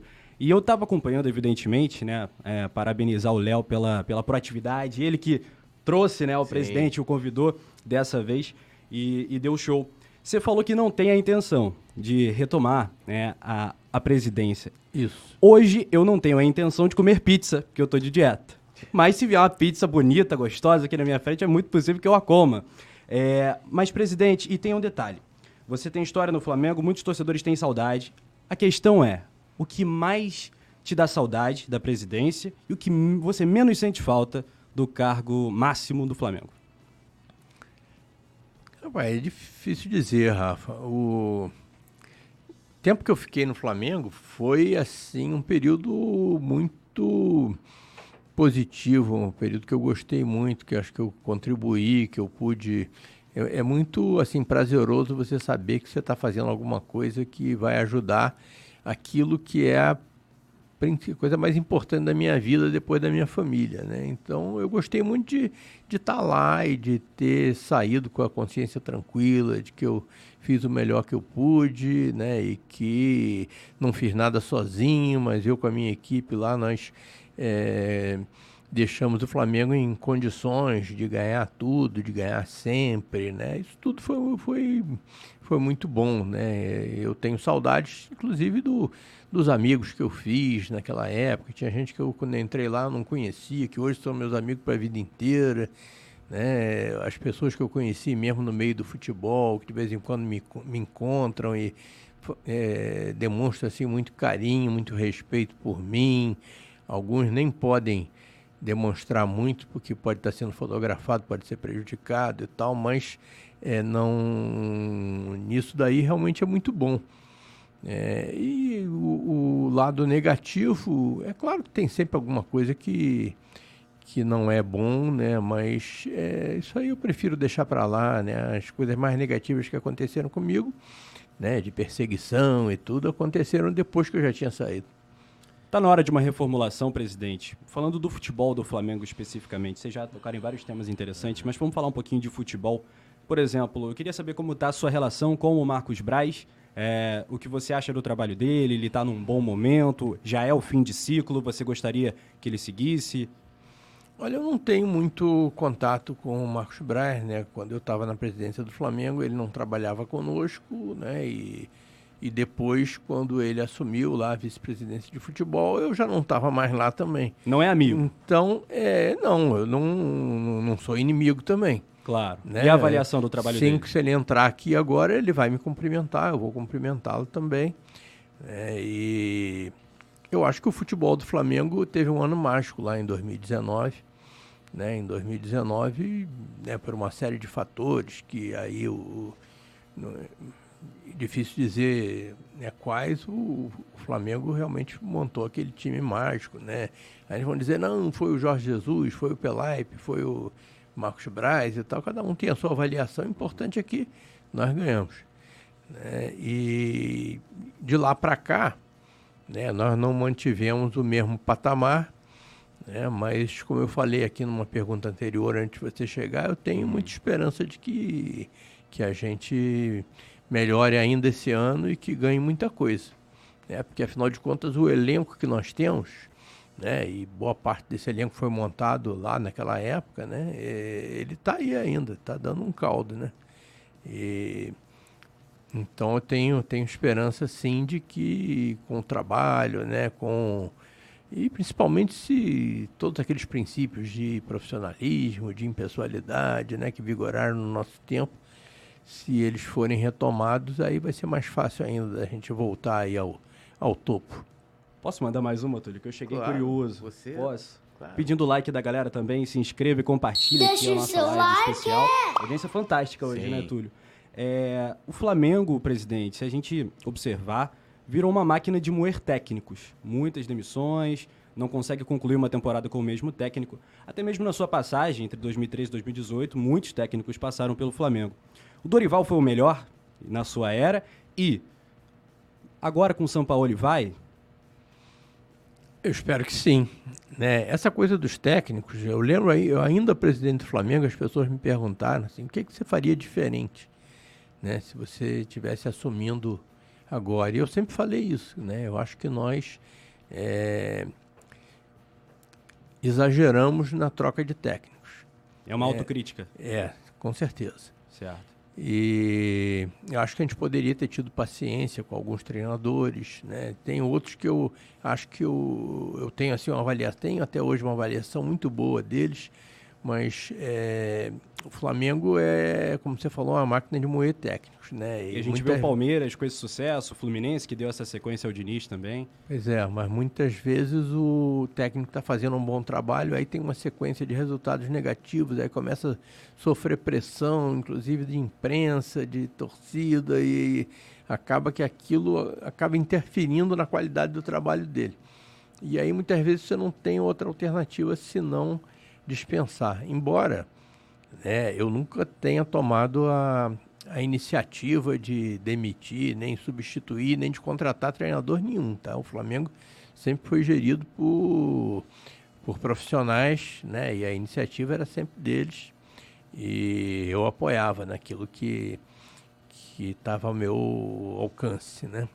Mas estou é, respondendo isso, penso, né, não na minha pessoa, né, na pessoa do, do claro. considerando o clube como um todo. Eu acho que muitas vezes a gente poderia ter tido, apesar dessa, de toda essa restrição que eu falei e tal, do, do treinador perder a capacidade de, de desenvolver o seu trabalho, acho que ainda assim nós poderíamos ter tido mais paciência com alguns treinadores. Com quais? Ah, com muitos. Deixa eu eu falar Me ajuda exemplo... aí, Começamos ali com o Murici, aí passaram. Murici, Zé Ricardo, Jaime, Barbieri. Barbieri. Então vamos lá, o, o, o Murici, vamos pegar o segundo mandato. Né? O, o, o Murici era um treinador dos sonhos. Né? Toda a torcida do Flamengo comemorou, eu comemorei quando a gente fechou com ele, eu comemorei muito. E o Murici saiu não porque nós tivéssemos qualquer tipo de avaliação negativa em relação a ele, ao contrário. Né? Eu lembro até hoje do, das minhas conversas com o Maurício, aprendi muito com ele. Né? Só que ele teve um problema médico, né? ele foi internado ali no Hospital Samaritano, teve um problema cardíaco, ele teve que interromper a sua passagem pelo Flamengo por um problema médico. Felizmente ele está muito bem, obrigado. Não voltou à função de treinador, Sim.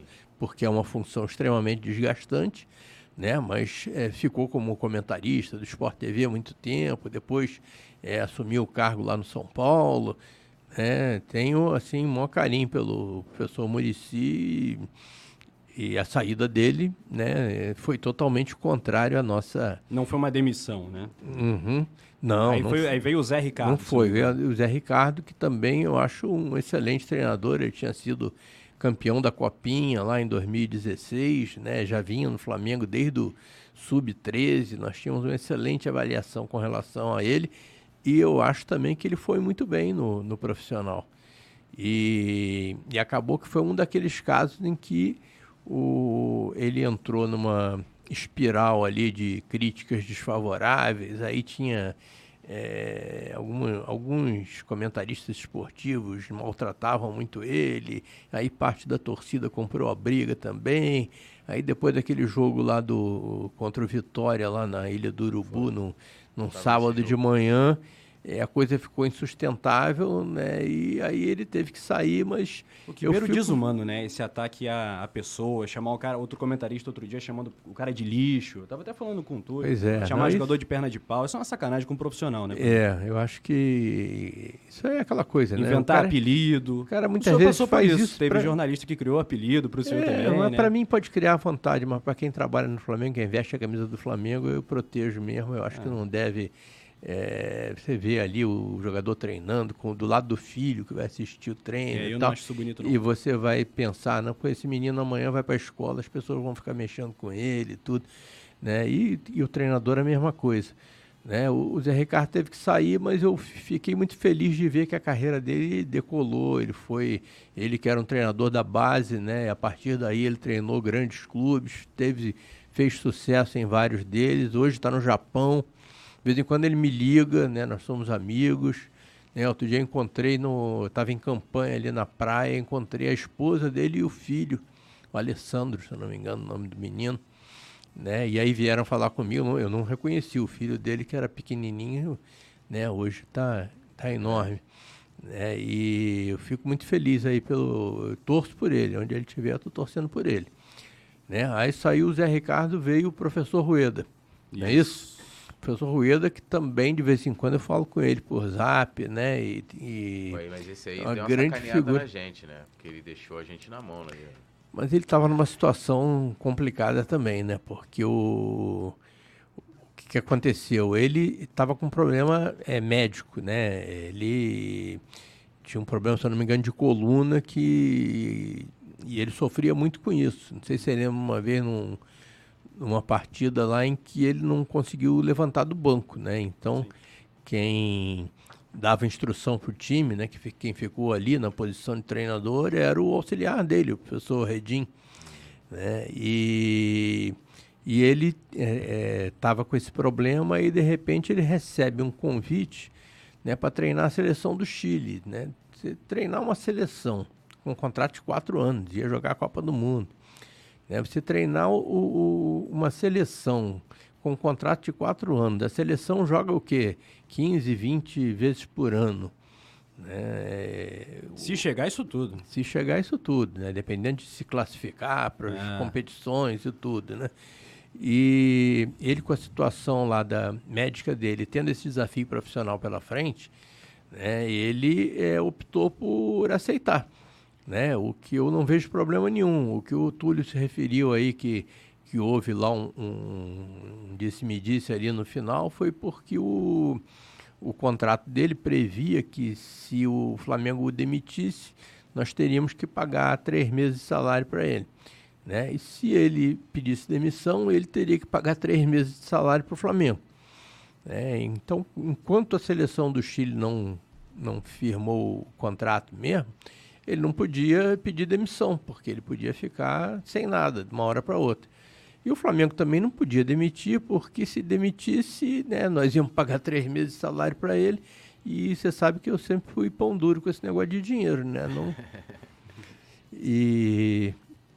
Até porque as vacas não estavam tão gordas. Não né? estavam tão gordas, é. Estamos falando aqui do final de 2017, né? Já não estavam tão magras, mas é, dinheiro não, fora. não se deve jogar fora. Isso ainda, e, a, a, quando, quando vai dormir, ainda bate aquele, a, aquele pesadelo né, das finais de 2017, aquela a Sul-Americana e a Copa do Brasil que ficaram no quase. A gente tem que concluir esse papo de técnico sim, sim, também. Não, mas o lance do Rueda uhum. é porque, assim, o, o que, que me chateou ali? O, é, lógico que, assim, pô, a, a torcida se mobilizou toda para o Rueda vir pro Flamengo e tal.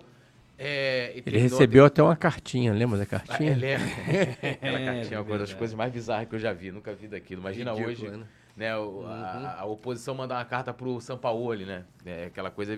Depois até falar depois dessa carta aí. Uhum. Mas o, o Ruedo, a, a, questão toda assim que me incomodou, lógico, que o técnico bom, o, o bom profissional no futebol, ele vai receber propostas, né? O mercado vai, né? Vai, vai procurá-lo.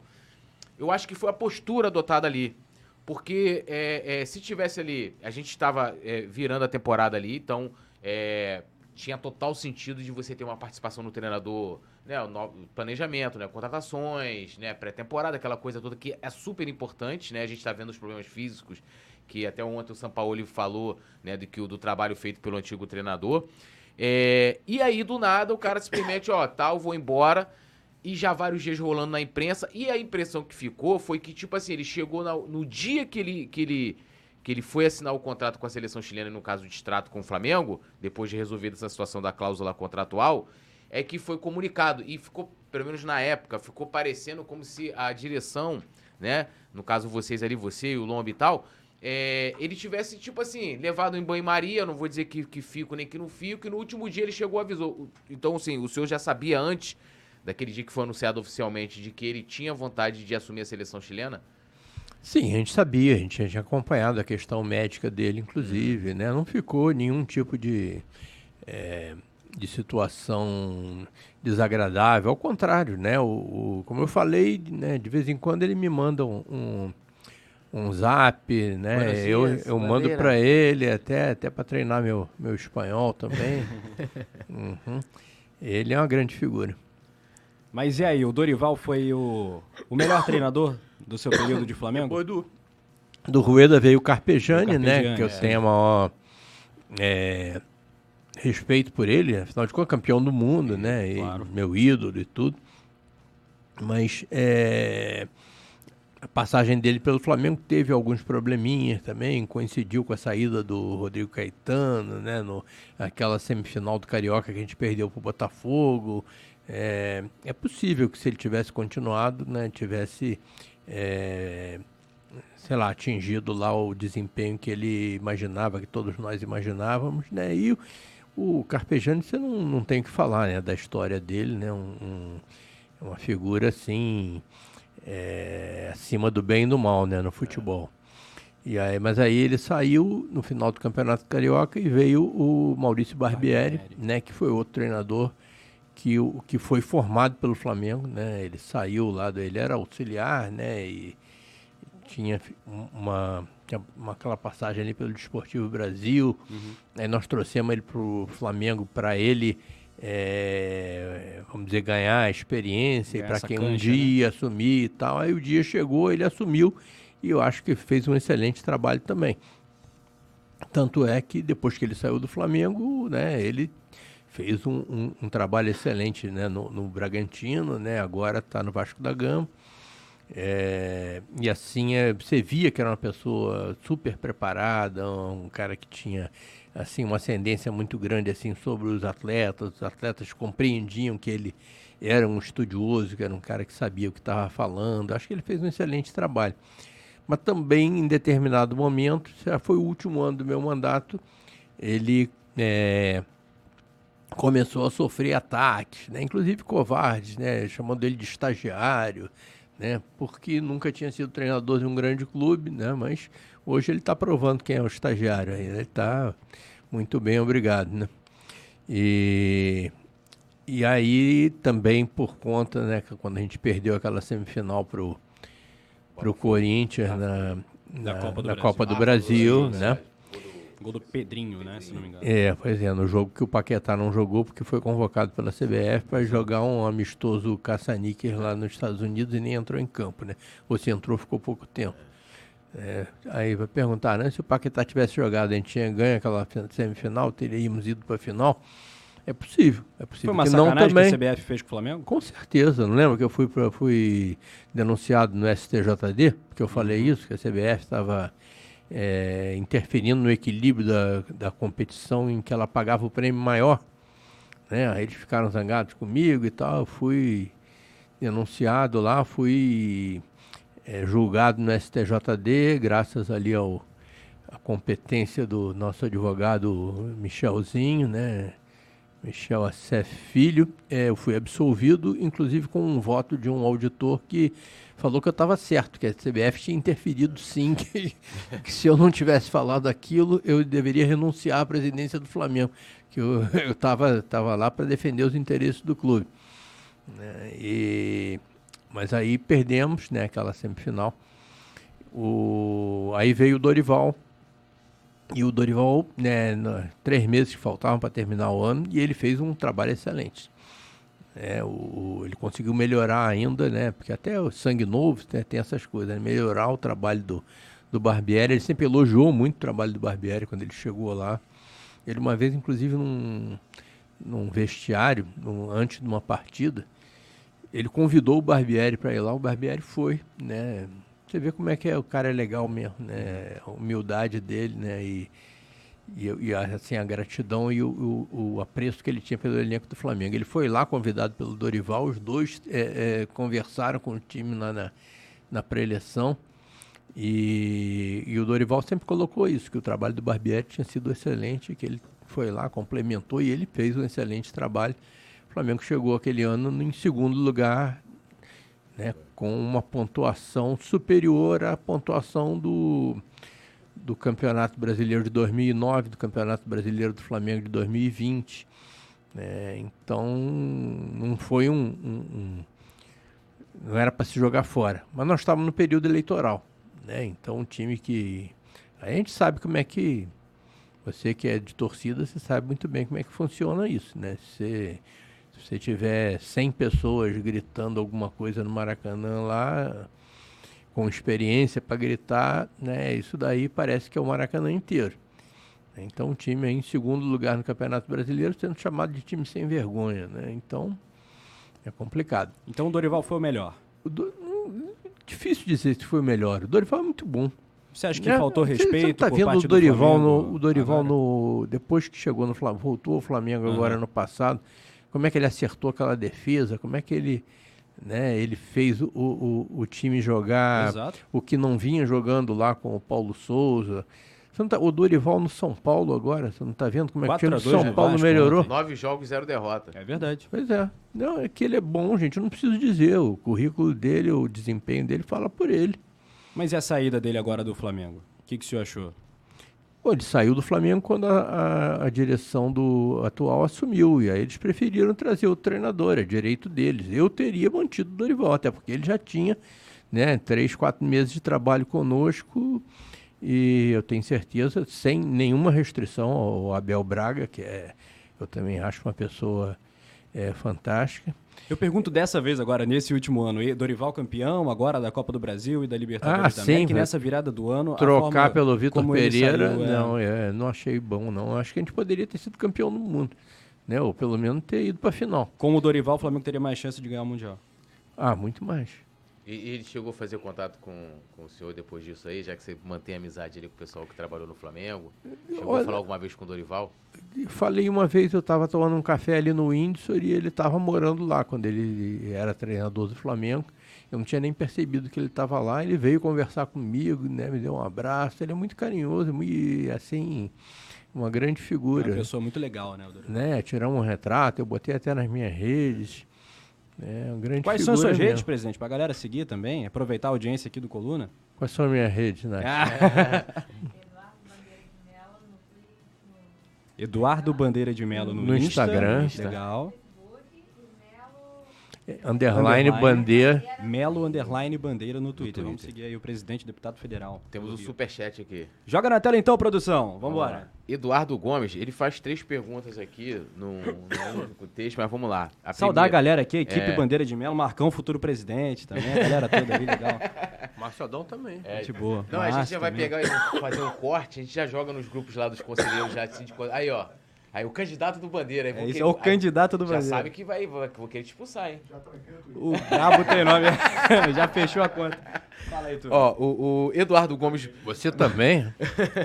mandou o superchat aqui e ele primeiro pergunta o seguinte: Presidente, caso retorne ao cargo, o que faria de diferente, né? No caso, diferente é, das outras das duas gestões. Aí mais uma pergunta: entende que é necessário maior profiss- profissionalização do departamento de futebol? E se você faria um, um esforço para a construção do estádio? Então, três perguntas. O que faria de diferente, né, como presidente, caso tivesse oportunidade? É, e se, se entende que é importante maior profissionalização do departamento de futebol? E se faria um esforço também para a construção do estádio próprio? Bom, o que eu faria de diferente, eu vou entender como o que eu teria feito de diferente, né? Se eu voltasse lá do 2013. E eu já respondi aqui, né? Que eu acho que essa questão do turnover dos treinadores a gente poderia ter lidado de, de outra maneira, né? A segunda é A, a, se- a segunda é, é se você entende que é necessário uma maior profissionalização do Ah, departamento não tem a menor dúvida disso, né? Não só do departamento de futebol, do clube como um todo. Aliás, né, foi uma marca da nossa administração, né? O- os nossos vice-presidentes eram todos dedicados à questão estratégica do clube. O operacional, o dia a dia, era todo entregue a diretores profissionais, bem remunerados, né, recrutados, eh, não só profissionais eh, na, nos cargos de diretores, né, mas nos cargos de gerente também, todo mundo recrutado segundo os melhores critérios, os melhores padrões de governança. Eh, não precisa nem ser Flamengo, nós tínhamos casos de executivos lá que não torciam para o Flamengo, mas que, enquanto estiveram lá, eram tão rubro-negros quanto eu. Né? Investiam um manto sagrado mesmo. Então, é uma questão de integridade profissional.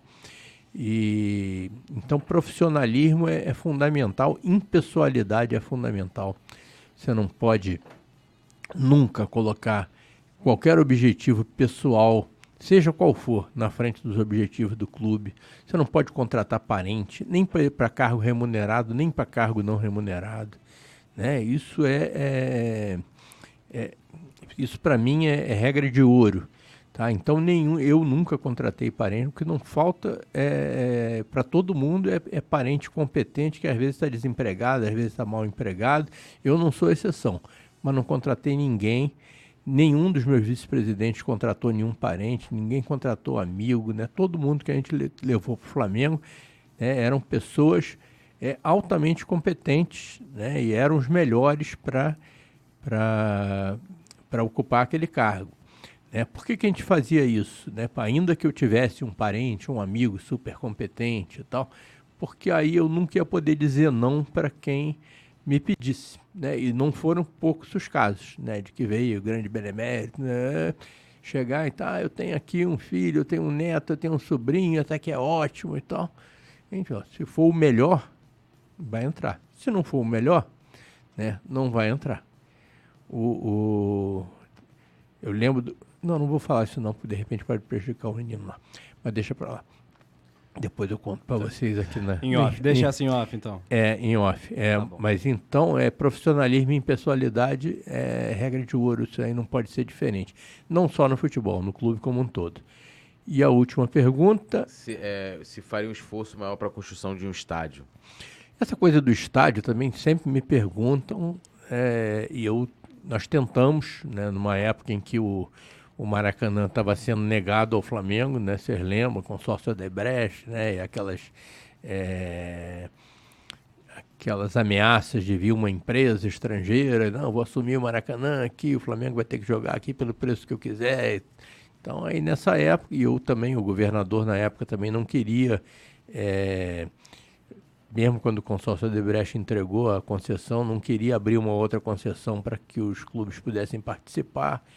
Então a gente estava vendo que o Flamengo não ia poder jogar no Maracanã, a gente já tinha passado um ano viajando aí, né? Depois é, construímos a Ilha do Urubu como um seguro, né? E é, aí efetivamente a gente saiu atrás de, de oportunidades para construir um estádio. Que o Flamengo ganhando poderio financeiro, como estava ganhando e ganhou, ele poderia comprar um terreno, né, se associar a um parceiro e tal, e construir um estádio tentamos ali naquele tipo que caso... o Palmeiras conseguiu com a W Torre. É, o Palmeiras já tinha um estádio, né? Que Sim, aí foi reformado 2014. e tal, né?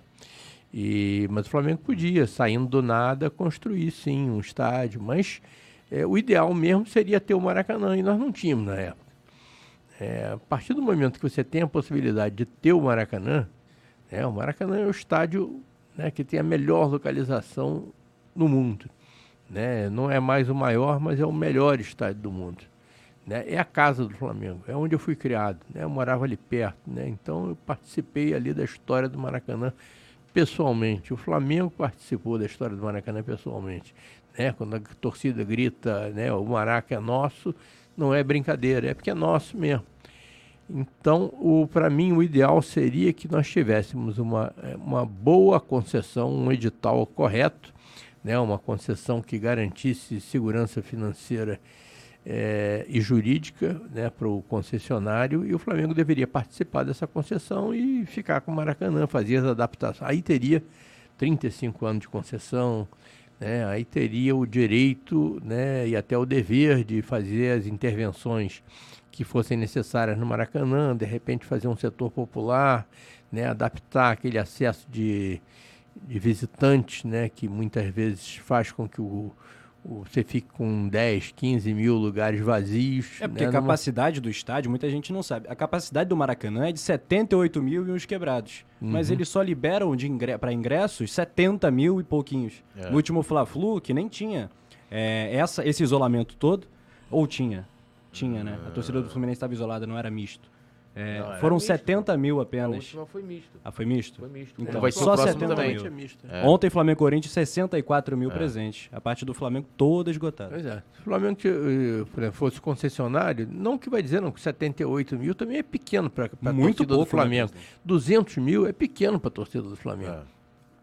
Mas eu acho que o, a melhor solução assim é, viável, que atende não só os interesses do Flamengo, como os interesses do contribuinte. Né? Nós todos somos contribuintes, né? nós pagamos imposto e tal. E você tem o Maracanã, que é aquele colosso lá, que foi construído, reformado várias vezes com dinheiro dos nossos impostos, e aquilo tem que ser respeitado.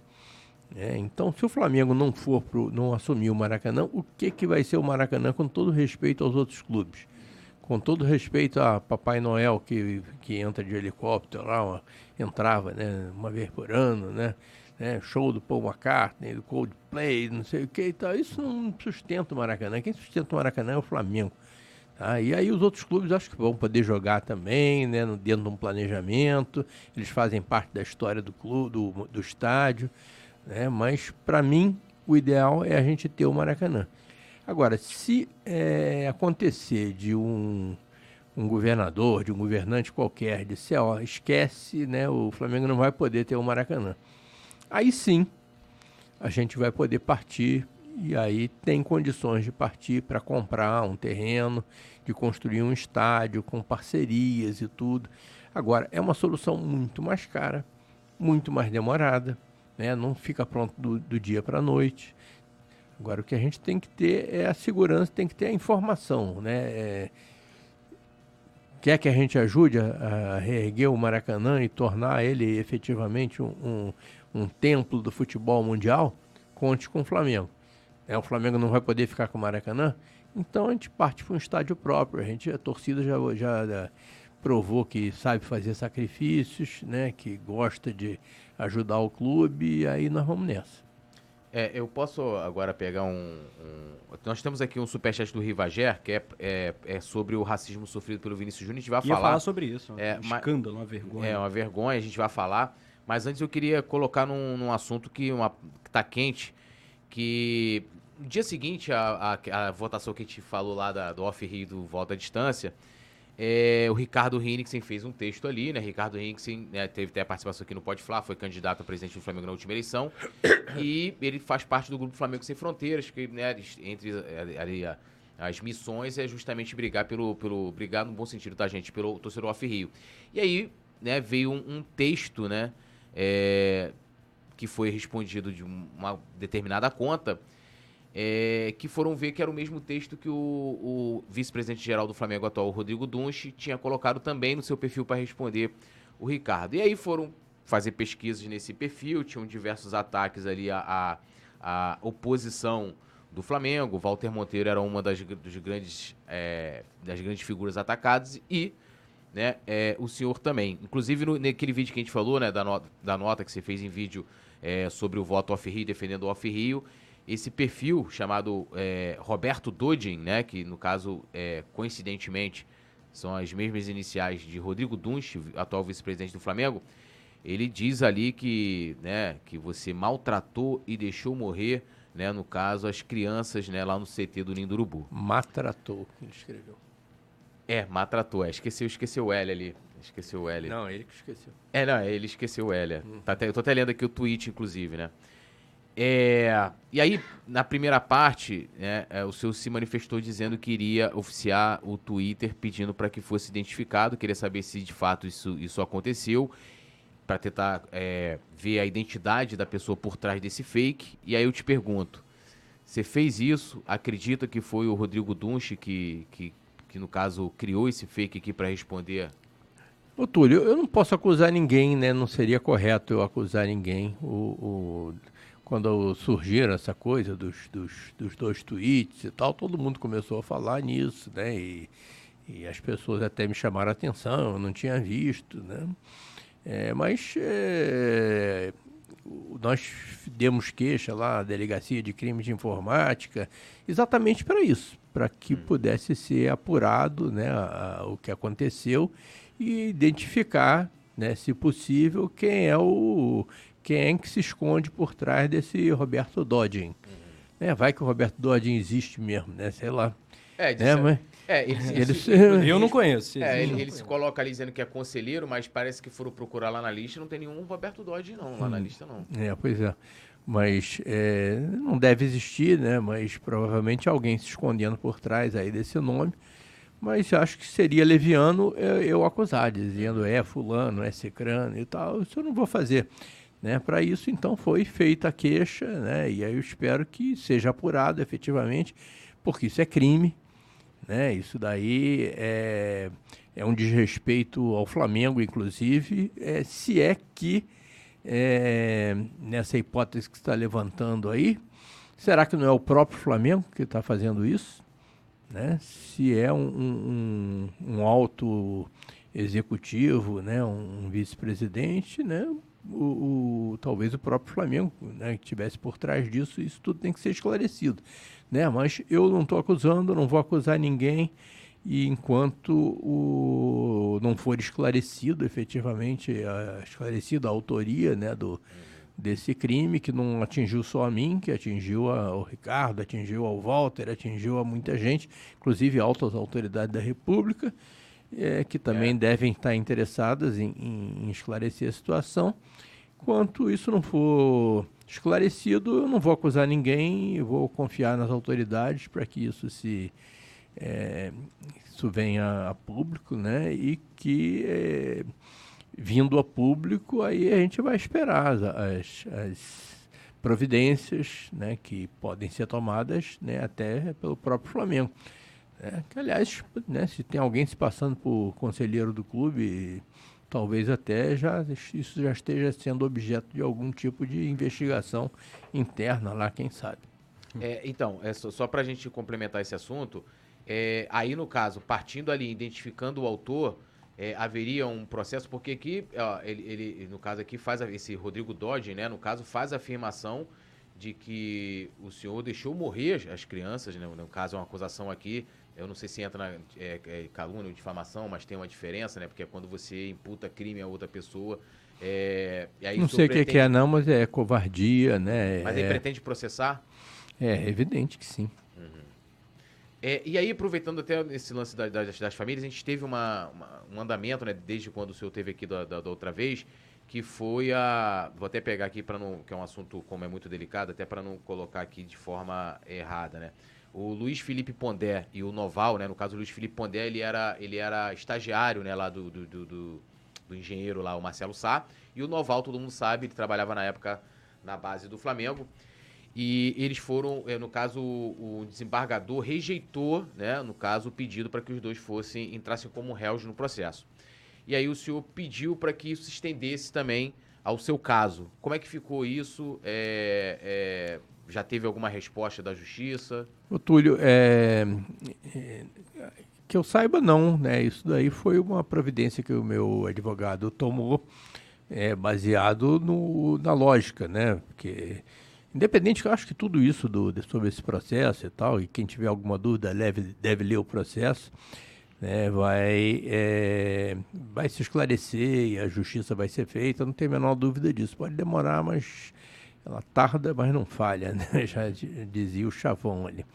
Mas o, o que provavelmente meu advogado fez nesse caso foi baseado na, na decisão relativa ao Noval, né? Porque o, o parece que o, o, juiz ou desembargador, no caso, aí disse que o, o não, não caberia a, a acusação ao Noval porque no momento do incêndio ele é, ou, logo antes do incêndio ele não era mais o responsável pelo, pela base ele era o diretor de futebol, ou seja, era chefe do responsável pela base, então não caberia a ele a acusação. Aí o meu advogado fez o seguinte raciocínio: não, se o chefe né, do responsável pela base não tem nenhuma responsabilidade, eu acho que não tem mesmo.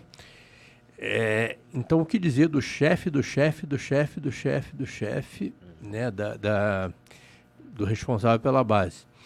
E ainda, é, o ex-chefe do chefe, do chefe, do chefe. Né? Então, é, acho que é um raciocínio lógico né, de que se isso vale para uma pessoa, poderia valer para outras. Mas eu acho que isso tudo né, vai ser esclarecido né, e, e não tem a menor dúvida de que a justiça será feita. É, até para complementar, eu acompanho muito de perto é, esse caso, tá? É, o Luiz Felipe Pondé, por exemplo, e o Marcelo Sá também, eles deram depoimentos diferentes. Eles, eu tenho lá o depoimento que eles deram na polícia e o depoimento que eles deram na CPI, né? É, divergem. Por quê? Eles quiseram colocar que, olha, a gente era. Não, a gente era. Nós somos arquitetos, então a gente. Tudo, como é que eles falam? Tem um termo, do tapume para fora. Mas, né, é, lendo lá a história, procurando saber, o Noval ele desenhou. Né? Ele desenhou quando teve lá aquele as mudanças, alterações, se não me engano, em 2015, quando o Flamengo fez o CEP, né? Todo aquele processo que até foi quando acho que foi quando o o Tanuri se torna né, o chefe lá do departamento lá do, de médico do Flamengo. O Noval, ele faz o desenho lá do módulo, quando foi transferido. E o Pondé, ele ele ajeita ali dentro da. da porque, lógico, o Noval não é arquiteto, né? O Pondé foi lá e, e, e, fez a questão lá do desenho, botou adequadamente lá. E aí a minha pergunta, minha pergunta é, é, é em cima do seguinte: eu vejo aqui, essa é uma opinião pessoal minha, de que é, eles, eles, participaram de, em alguma situação ali. Não sei se tem responsabilização jurídica, porque eu não sou juiz para falar. Essa semana, anteontem, eu estava vendo a, um documentário da Boate Kiss, né? A gente teve lá, inclusive quem pagou foram pessoas, o menor das pessoas ali que deveriam pagar. Prefeitura, bombeiros que tinham responsabilização sobre aquele local lá que deveria estar funcionando ou não. E a impressão que dá é o seguinte, que parece que vai acontecer a mesma coisa na situação do Nino Urubu. A gente tem quatro anos e a responsabilização, né, de assim, quem foi responsável, quem vai pagar por aquela situação. E assim, eu não quero dizer que, olha, longe de dizer que foi o Pondé, só tô querendo colocar uma situação ali e muito menos o Noval, se o cara desenhou ou não, não quero dizer, tô querendo colocar aqui que eles tiveram alguma participação de fato teve. O Pondé, inclusive, se contradiz no depoimento que ele fala na delegacia do que ele fala. Mas, ô, Túlio, o que, que isso tem a ver com incêndio? Você desenhar o. Não, o... então, isso que eu tô falando, assim, que, que tô pegando aqui uma contradição do que ele colocou ali, né? E a impressão é que dá é, é que, assim, a justiça, né, já são quatro anos dessa situação e nada foi, foi resolvido. Aí minha pergunta para o senhor é o seguinte, é, é, é o senhor torce para que isso é, ande de alguma forma e, e se ouvir como a responsabilização, se é de fato, se eu acho que é da gestão atual, porque o que ele colocou até o lance do Roberto Dodge é querendo dizer o seguinte, olha, você foi responsável ali por uma situação que aconteceu lá, né? E, e fazendo aqui a reflexão dentro do, do lance ali, do, do Pondé, por exemplo, que desenhou e tal. E de quando que isso vai resolver? Porque assim, imagino eu, as famílias ficam aflitas, né? Para que isso seja resolvido logo, para que é, se tenha que ter é, lá, por exemplo, até lá o, o, rapaz lá que fazia a manutenção lá do, do container, ele está respondendo também essa situação de como você vê isso, essa questão da responsabilização e também da morosidade da justiça, né? Ô, Túlio, eu acho que o todo mundo torce para a justiça ser feita, mas para ser feita mesmo, Sim. né? Não adianta ser rápido e pegar o culpado errado.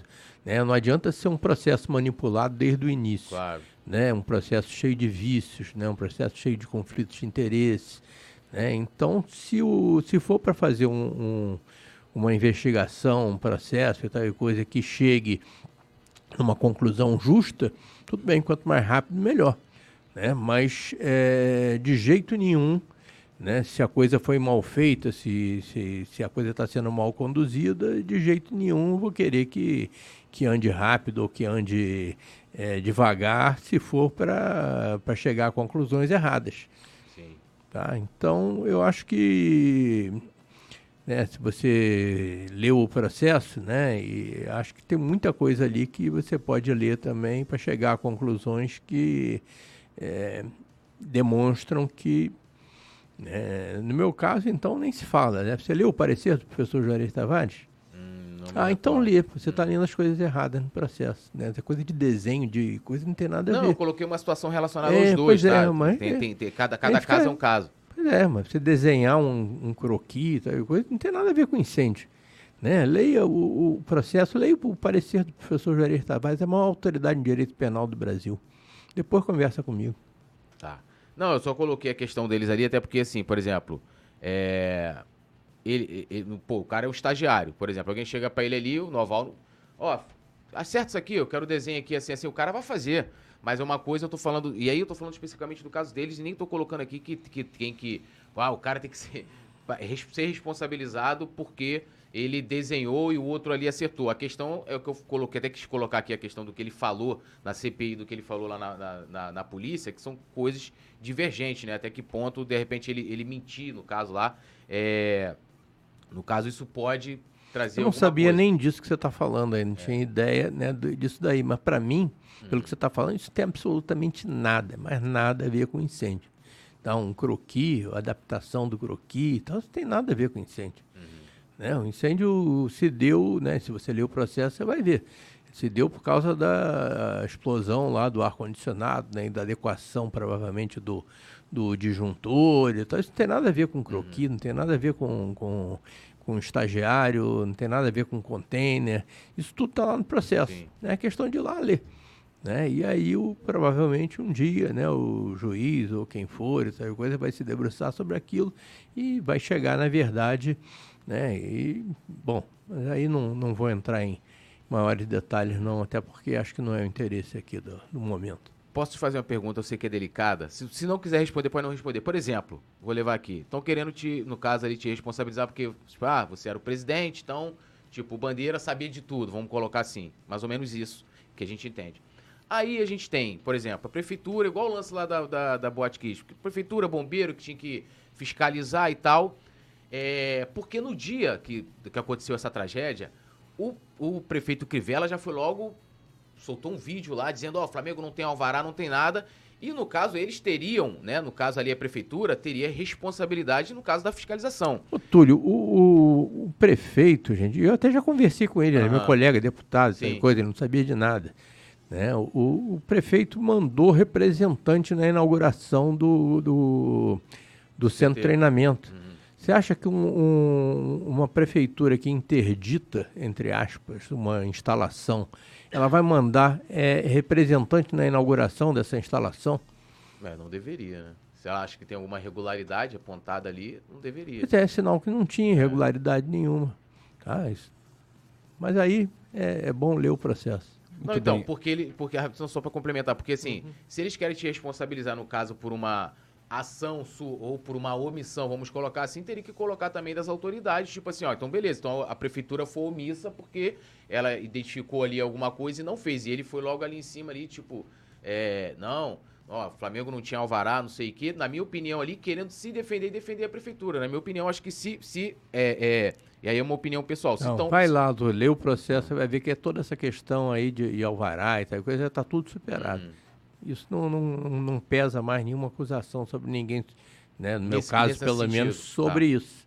Tá? Mas aí precisa ler o processo. Bom, vamos entregar essa para as autoridades. Tem um superchat aqui sobre Vini Júnior e o Isso. escândalo de ontem, né? A vergonha lá na La Liga da Espanha. Tô aguardando o posicionamento do Vini e dos caras lá da Espanha. A sociedade espanhola, na verdade, altamente doente. Não que a nossa também não seja, né? É... E o episódio bizarro de racismo, né? Um coro Acho que tinha que ter punição pro Valência, pro estádio e, evidentemente, a cada torcedor flagrado ali gritando, gritaram macaco, ofensas ali terríveis ao Vini Júnior, que é né, o melhor ali... jogador do mundo. E esse caso é. tem a repercussão que tem, porque o Vini é o jogador que é. é. Hoje o melhor atleta do futebol mundial. Mas imagino que não acontece aí, Brasil afora, mundo afora. Uh, é uma vergonha e tem que mudar. Fala, Túlio. Então, o Rivager mandou aqui, presidente, ele botou...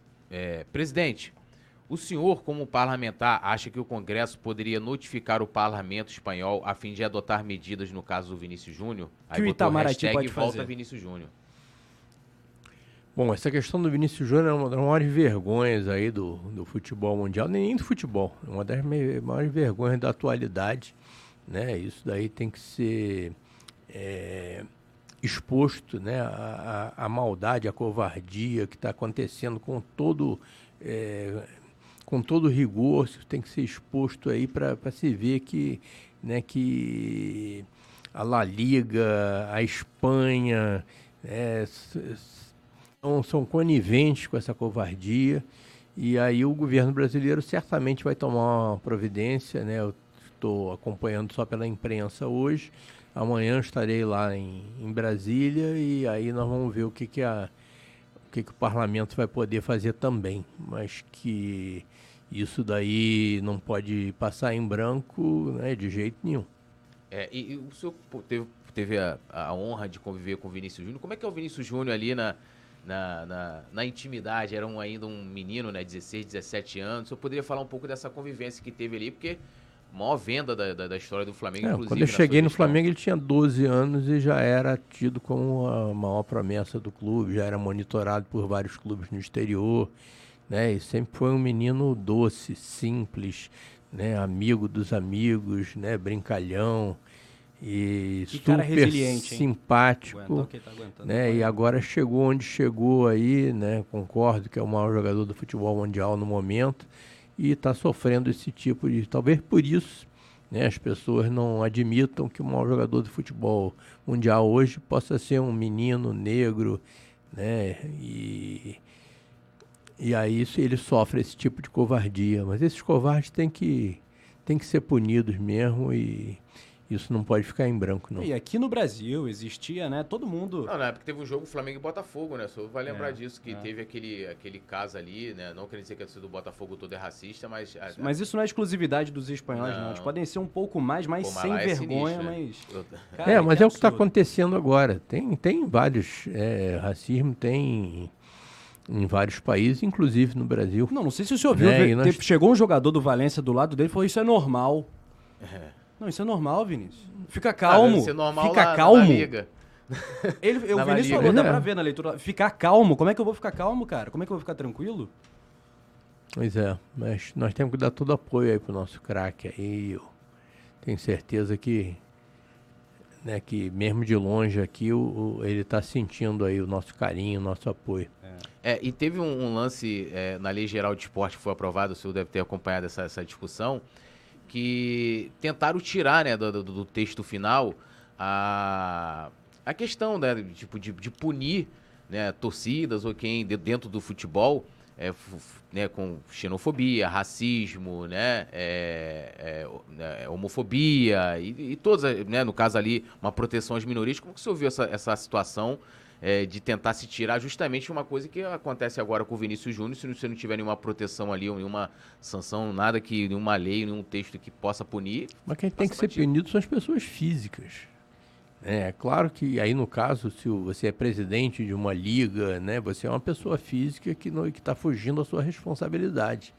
Né? O que eu acho, né, não adianta punir a torcida, a, a, sei lá, se existe a, a raça valenciana e uhum. tal, né? Não deve existir e tal, mas se existe, não adianta você punir a, o CNPJ da torcida do Valência. Você tem que identificar lá os, os covardes, né? os criminosos e tal, e esses que tem que ser punidos, tem que ir para cadeia. Né? E, Eu concordo e... inteiramente, presidente, mas é. quando o coro não é de um, ou dois, ou dez, ou trinta, são milhares, como pareceu ser no caso é. de ontem, um coro. Já de, antes já de começar Eu acho que seria um bom exemplo tirar o mando de campo, além de uma punição ao clube? Não, pra... punir o clube, né? Tirar o mando de campo, com certeza. Isso daí pode induzir o clube a procurar os culpados. Mas no, é, no fundo mesmo, né? O que dói é a punição do, das pessoas físicas, né? claro, né? É. Não adianta, você, você pune, ah, não pode mais vir a, a torcida aqui. Aí eles vão sem a camisa da torcida e vão fazer a mesma coisa.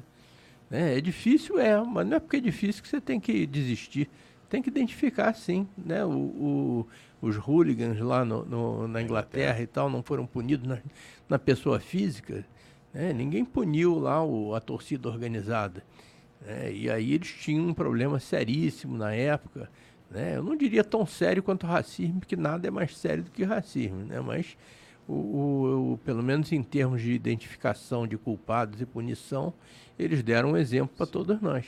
É, nós recebemos o presidente da raça rubro-negra, que é a maior organizada do Flamengo, aqui na semana passada. A gente falou exatamente sobre isso. E tem cantos que até hoje as torcidas, né? É uma questão cultural, tem os dois lados. Ah, isso é tradição da arquibancada, tá tudo certo.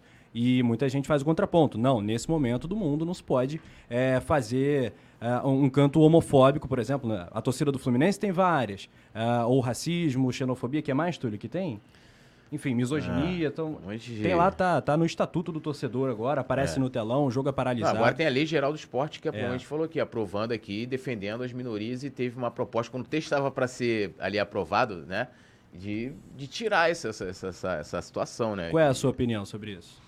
Minha opinião é que racismo, homofobia, misoginia, qualquer tipo de covardia deve ser punido. Agora, quem tem que ser punido, em última instância, são os torcedores. O senhor na arquibancada, quando pessoas... chega essa música, esses cantos, o senhor não canta? Olha, rapaz, é, no passado a gente cantava até sem saber que estava ferindo alguém. A partir do momento que você sabe que tem alguém que que está sendo ferido, que está sendo, é, sei lá, prejudicado, né, por, por conta de uma coisa que você está fazendo, às vezes inocentemente, você tem que, né, é, tomar consciência daquilo e não repetir. Tá certo. É, eu tenho uma pergunta, assim, ontem eu vi uma coisa que até me impressionou, né? O, o Lula falou sobre isso, lançou nota.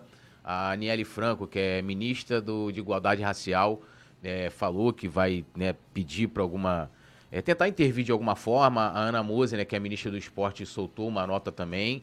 É, vão mobilizar o Itamaraty. O senhor acha, assim, na sua experiência, de que isso possa surtir algum efeito é, dentro lá. Eu não falo nem só na questão, né? A gente olha muitas vezes assim, a questão da punição diretamente. Mas de, é, fazer com que quem tem o poder lá, tipo a La Liga, a gente tem a FIFA também que poderia intervir. De, de, de, porque, pô, eu tava olhando os números, por exemplo, o Vinícius Júnior, qual o campeonato que mais do Vinícius Júnior tem cartão? La Liga. Aí você olha na Champions, é quase retocável, que levou um cartão, no Mundial também. É, então, é, é, eu acho que é um problema muito mais local ali da, da, da Espanha. Se eu acho que pode ter algum efeito, não sei, eu nem sei como, sei lá, uma conscientização, mudança cultural, se eu acho que alguma coisa pode ser feita com essa movimentação aqui do, do governo do Brasil. É, tem que ser feita. Tem que ser feita. Não tem outro jeito. Tem que ser feita. É, e o, o independente doa quem doer, você tem que você tem que trabalhar essa questão aí. E tem que usar os uhum. mecanismos que estiverem à, à, nossa disposição. Tem que usar Itamaraty, tem que ir na FIFA, tem que ir na La Liga, tem que ir no governo da Espanha, no rei da Espanha. Né? Mas é, que tem que ser feito, tem que ser feito. É uma coisa que acho que nunca foi tão grave. Né? Então a gente não é. tem precedentes. Né? Como é que já se lidou com um caso de racismo como esse? É, claro, né, vários casos de racismo já aconteceram mas talvez contra jogadores né, que não tinham tanta mídia. É, isso, que não tinham tanta mídia, que, que não geravam tanta repercussão. Né? Então agora está acontecendo, vamos, vamos embarcar nessa, vamos ajudar o Vinícius Júnior e, e, vamos tentar. É, vamos dizer, passar aí para o mundo inteiro essa nossa indignação, pode ser que adiante alguma coisa, né? É, é. Inclusive, acho que talvez o Vinícius Júnior seja o primeiro jogador né, a, a, querer bater de frente mesmo, né? E muitos desses cartões que ele leva é de reclamação, é por né, discutir e, e várias formas de tentar. Tinha um, um repórter, viu? aí o apresentador falou, cara, que, que o Vinícius Júnior parece que tinha provocado, né? Fazendo segunda divisão para a torcida do Valência. E ele falou, aí o repórter meio que contemporizando, ele falou, pô, você acha que isso aí é motivo pro cara... Né? Porque no futebol né? Você chega ali na zoeira, Botafogo é o chororô, que não sei o quê, ah, o Fluminense é o clube da terceira divisão, né? É, ah, o, o, Flamengo é o clube do cheirinho. E aí eu chegar pro cara ali falar que. E, e mandar uma injúria, uma, uma frase racista, homofóbica, isso é triste demais. Mas o que é. o Vinícius Júnior tá fazendo, eu nunca vi. De querer mesmo, de, de cobrar publicamente, de querer brigar, realmente é muita coragem do Vinícius Júnior, que tem minha admiração tremenda e tenho certeza que de todo mundo. Ô, poeta, lembrar pra galera se inscrever, Sim. deixar o like. Agora a gente vai pro nosso quadro mais esperado. Roda a vinheta, produção. Vou explicar pro Você já, sabe, participou aqui é, outra um vez? ou outro. Você escolhe, a gente dá dois nomes aqui, é, ou três, né? No caso tem A, é. B e C, e aí você escolhe uma opção aqui. Começa aí, ô, Tulião. Vamos lá, ganhar o um Mundial ou ter um estádio próprio? Se tivesse a opção, Bandeira. O maior sonho do torcedor é. rubro-negro, para todos que a gente pergunta, tem duas respostas. Uma é estádio próprio do Flamengo, para cento e tantas mil pessoas, e a outra é o título mundial. No meu caso, meu maior sonho é o título mundial. Se é o maior sonho. Estádio próprio ou mundial de clubes?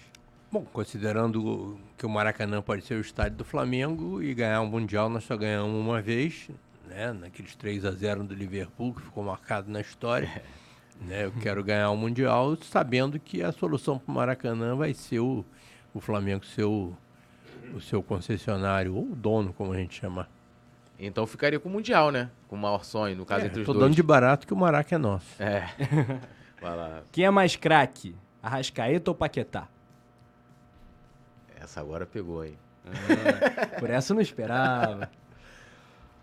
Não, difícil dizer, né? Porque os dois, né? Um veste a camisa do Flamengo, o outro já vestiu, é um menino da base e tal. Tá lá, seleção brasileira. Vou botar no Paquetá, mas com menção honrosa aí pro. Ouvi o Marcão, nosso futuro presidente, falar, acho que é o Paquetá, né? eu ouvi, eu ouvi, tô de olho. Vamos lá. Beleza. Hernani ou Obina? Também dois. Difícil, né? É, e são. Marco tá soprando todos, falou Obina, Obina. Não, são. É difícil, né? Pode dar empate aí, porque o Hernani é o brocador, né? É. E o Obina é melhor que o Etor. Né? É. A gente vai te dar essa moral aí. Eu, eu, eu, nessa eu ficaria com o presidente também, ficaria em cima do muro. Eu também, eu também. É, vem cá, o senhor prefere café, chopp ou vinho? Também é difícil, né? Eu gosto dos três. eu, eu, eu vou Depende no da café, hein? Café. Agora, por exemplo, café, né? Mas mais tarde. né? Ser presidente do Flamengo ou deputado federal? Ó, dessa vez quem fez isso aí foi o Rafa Penido, outra vez estava muito mais fácil. O presidente res- respondeu tudo com muita facilidade. Dessa vez você botou ele mais na saia justa. Não, aí. as pessoas me perguntam na Marcão rua o que é falou que presidente. chame de presidente ou de deputado. Eu falo sempre de presidente, que é muito mais do que deputado. Eu, então, eu chamo de presidente, por exemplo, então é o Eu costume. também, claro. Vai lá. Grande bandeira. Ganhar do Palmeiras ou do Botafogo? O que, que você gosta mais? A gente gosta de ganhar. Do Palmeiras ou do Botafogo, depende, né? Se... A rivalidade é mais acirrada hoje com quem? Hoje eu É. prefiro ganhar do Palmeiras. Fico muito mais satisfeito. Não, hoje o Palmeiras né, é o atual campeão brasileiro, né? Um time que tem feito muito mais sucesso recentemente do que o Botafogo. Mas é um cara da minha idade que viveu ali os anos 60 e tal, em que o Botafogo tinha um timaço, ganhava da gente sempre e a torcida né, era aquela chamada de cri-cri, né? Porque realmente enchia o nosso saco. Né? O, o- naquela época, ganhar do Botafogo era meu sonho dourado. Era uma pedra no sapato. Né? Mas É. vem cá, deixa eu te perguntar. Você acha que o Botafogo tem alguma chance de ser campeão brasileiro esse ano? O Botafogo que é líder hoje, isolado, com 18 pontos, se não me engano. É, chance tem. Flamengo tem também. É, concordo com o presidente. Muito bem. Você quis deixar ele aí, eu falo, É porque bota... às vezes o povo é maldoso. O povo faz os cortes. Aí vai. Imagina, acontece, Botafogo campeão brasileiro no fim do ano, vou pegar o corte do bandeira pra é, ficar de troféu pra eles, né? Bom, é, temos o nosso outro quadro, né? Que são as notas, Túlio, de 0 a 10. Vambora. Você vai deixar eu começar de novo? Sempre. Pô, então tá bom, vou nessa moral. Nota pra São Paulo. Olha, pela pelo histórico dele, Universidade do Chile, seleção chilena, seleção argentina mais ou menos, né? O, a passagem dele pelo Santos, pelo Atlético Mineiro, Sevilha e projetando o, o, o final de ano do Flamengo, que eu espero que seja muito bom, vou dar um 10 para ele. Aí, com moral. Legal. Marcos Braz também ganhou 10? Como eu falei, eu não tenho né, muito, muito contato né, com ele e, e não sei exatamente como é que as coisas funcionam lá no, no departamento de futebol. Né? O, Como torcedor, qual nota o senhor daria pra ele? vamos, trabalho. vamos dar uns 7, né? Porque Beleza. A 7 tá passando, pô. é, É, passa de ano. passa de ano. É... Torcidas organizadas do Flamengo. Eu, eu vou dar um 10 porque é, a torcida organizada do Flamengo é muito mais do que isso que você vê. né? Eu vi nascer várias dessas torcidas organizadas do Flamengo. Né? E eu conheço é, o trabalho que elas fazem lá na periferia. Trabalho né? social, né? trabalho social, tem muita mulher, tem muita senhora, muita criança nesse, tem, tem muito, muita gente que pertence à torcida organizada do Flamengo que nunca foi ao Maracanã, que não tem dinheiro para ir e que aí se organiza, né, para ver o jogo no telão e aí eles vão lá e se uniformizam todo, levam, né, bateria e estão lá como se estivesse no Maracanã. Então é uma coisa muito bonita. Né? E eu acho que quando acontece uma, um episódio desse de violência, que acontece de vez em quando, não é a torcida. Né? São é, elementos né, nocivos que devem ser punidos. Mas a torcida, principalmente para quem conhece o trabalho dela na periferia, não posso dar outra nota que não seja 10. Ah, concordo. É, essa aqui foi o Túlio que botou, né, Tulião? Conselho Deliberativo do Flamengo, qual nota o senhor dá pro quadro do Conselho Deliberativo do Flamengo de hoje? Quando tem um quórum bom, eu dou nota 10. Quando o quórum tá baixo, eles dominam tudo, aí dou nota 0. É... Maurício Gomes de Matos. Ah, o Maurício eu acho que merece nota 10 pelo entusiasmo dele com relação às embaixadas, aos consulados. É uma, é uma figura doce. Né? Claro que a gente não concorda com tudo, né? mas é, não, não- como já falei aqui, nada contra ele. É, eu, eu, eu teria mais um. Duas questões só para perguntar aqui pro Bandeira. Primeiro, assim. É, o Rodrigo Duns, ele, é, ele foi seu aliado, né? Eu lembro que em 2013, inclusive foi, foi eleito vice-presidente primeiro como deliberativo, com apoio da Chapa Azul. Aí depois foi eleito presidente, até o Lomba era vice dele. E chegou a ser, na época, nos bastidores se correr que ele poderia até ser, né? O candidato, quem sabe ali, é, apoiado na época você, que era a situação. E aí, lógico, isso é normal da política, de às vezes você ter divergências, uma pessoa vai para um lado, outro vai para o outro ali. Mas eu tenho visto que eu não consigo entender. É, a gente já está aí no segundo mandato do, do Landim, indo já para o seu quinto, né, quinto ano, é quinto ano. E há uma coisa implacável com você que me chama atenção. É, e o Dunche é, é, também me chama atenção porque eu não consigo entender. Dá para explicar essa, essa perseguição, essa coisa que há, e aí até o do Dunche, que chegou a ser seu aliado num dado momento, de querer te punir, de de querer falar, falar de você a ponto de criar uma emenda para te tirar mesmo do jogo? Alguma explicação? Você tem, acha, algum motivo para isso? Eu acho que isso daí tem que ser perguntado para eles, né? É, é ódio? Eu, talvez, não, tem, não sei, mas né, não, isso aí que você perguntou com relação a uma pessoa, você poderia perguntar com relação a várias pessoas. Aí não, sei lá, eu não vou ficar elocubrando aí quais uhum. são os uhum. motivos que levam a, a, essa perseguição, não. Eu acho que ela existe, existe.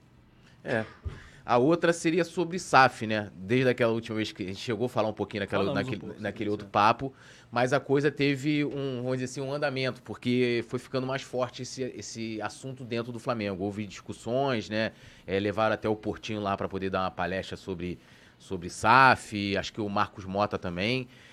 É, e aí, já na minha cabeça aqui, né, eu acho que vai chegar um momento que vão apresentar uma proposta lá. Como é que se houver esse, essa movimentação que me parece de conscientizar os conselheiros sobre SAF e dessa real possibilidade de acontecer hoje, talvez mais perto do que daquela época do primeiro papo da gente aqui? Minha posição é a mesma, né? Eu acho que não tenho nada contra a SAF.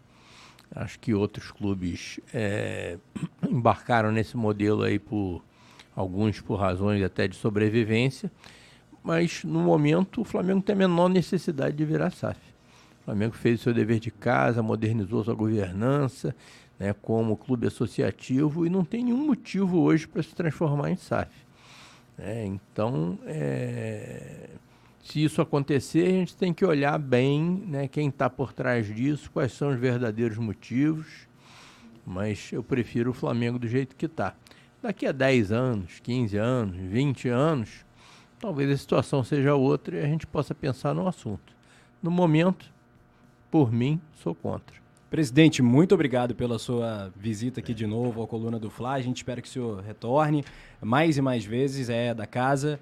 É uma grande honra, um cara histórico né, para o Flamengo, hoje deputado federal também, é. É, com o intuito né, de ajudar o nosso futebol, também ajudar o Flamengo. Uh, e ele não tem a intenção de ser presidente de novo. Por, por enquanto, ele, ele né, por enquanto, ele não deixou assim totalmente fechado. Assim, é, a não... porta não está aberta, mas a porta do Coluna é sempre aberta para você. Muito obrigado, desculpa qualquer coisa. É, e eu queria também falar aqui que o Bandeira é sempre legal, a gente, o Bandeira, é, é mais uma vez aqui, respondendo a tudo, falando de todos tudo. os assuntos, né, todos os assuntos, e isso é legal, e, e eu lembrei, do, falei da outra vez e vou lembrar de novo, né, é, é, eu, sempre, eu sempre sou crítico de quem está na situação, né, lá no Flamengo. E na época fiz muitas críticas à sua gestão na época e nunca, né, é, sequer se cogitou em algum momento cortar minha voz, deixar de que eu entrevistasse algum vice-presidente, alguma coisa. Sempre tive a liberdade de exercer né, o jornalismo tranquilamente dentro da sua gestão e te parabenizo. E hoje a gente veio para cá, não teve nenhum negócio, ó, não pode falar disso aqui não. não teve nada, o Bandeira falou de tudo, coisas polêmicas, coisas boas, coisas ruins, e isso é muito admirável. E mais uma vez agora te desejando muita sorte no seu mandato de deputado, que tenha muito sucesso, né, que você possa beneficiar bastante a, a sociedade. E, e também aí no, no, seu, no seu, seu, trabalho aí dentro do Flamengo também, né? Porque você continua sendo conselheiro, né? E, e, e ativo, tive, tive com você naquela reunião. E mais uma vez te agradecendo por essa oportunidade de estar batendo um papo aqui né, no Pode Falar, o presidente. Beleza, então, obrigado, Túlio, né, Penido, é, o Léo, que esteve aqui também no início do programa. É um prazer sempre falar com a torcida do Flamengo através de um canal aí que já virou né, um, um tradicional aqui para a nossa torcida. Né? Então, contem sempre comigo, foi um prazer. Saudações rubro-negras. Obrigado, querido Bandeira, grande presidente. Então, galera, se inscreva, ajude a Coluna do Fla a chegar a um milhão de inscritos. Já passamos aí dos 807 mil, né, produção? Então se inscreva, deixa o like, compartilhe sempre. Valeu, Bandeira. Valeu, Nação. Valeu, Léo, pela participação no inicinho. Deu aula e tá lá no embarque, né? Já começou a live, produção? Já já a live aqui, daqui a pouco na sequência. Já pode tchau, até ficar. Alô, nação do Mengão! Esse é o Coluna do Fla. Seja bem-vindo. Se inscreva no canal, não esqueça de deixar o seu like. Pega o link, compartilha pra geral. Comente, comente bastante, queremos te ouvir. Aqui você tem a melhor transmissão dos jogos do Flamengo na internet. O Coluna é brabo e tem o Pode Fla, o podcast da nação. É muita resenha e um show de cobertura do maior do mundo, do jeitinho que a nação merece. Esse é o Coluna. Saudações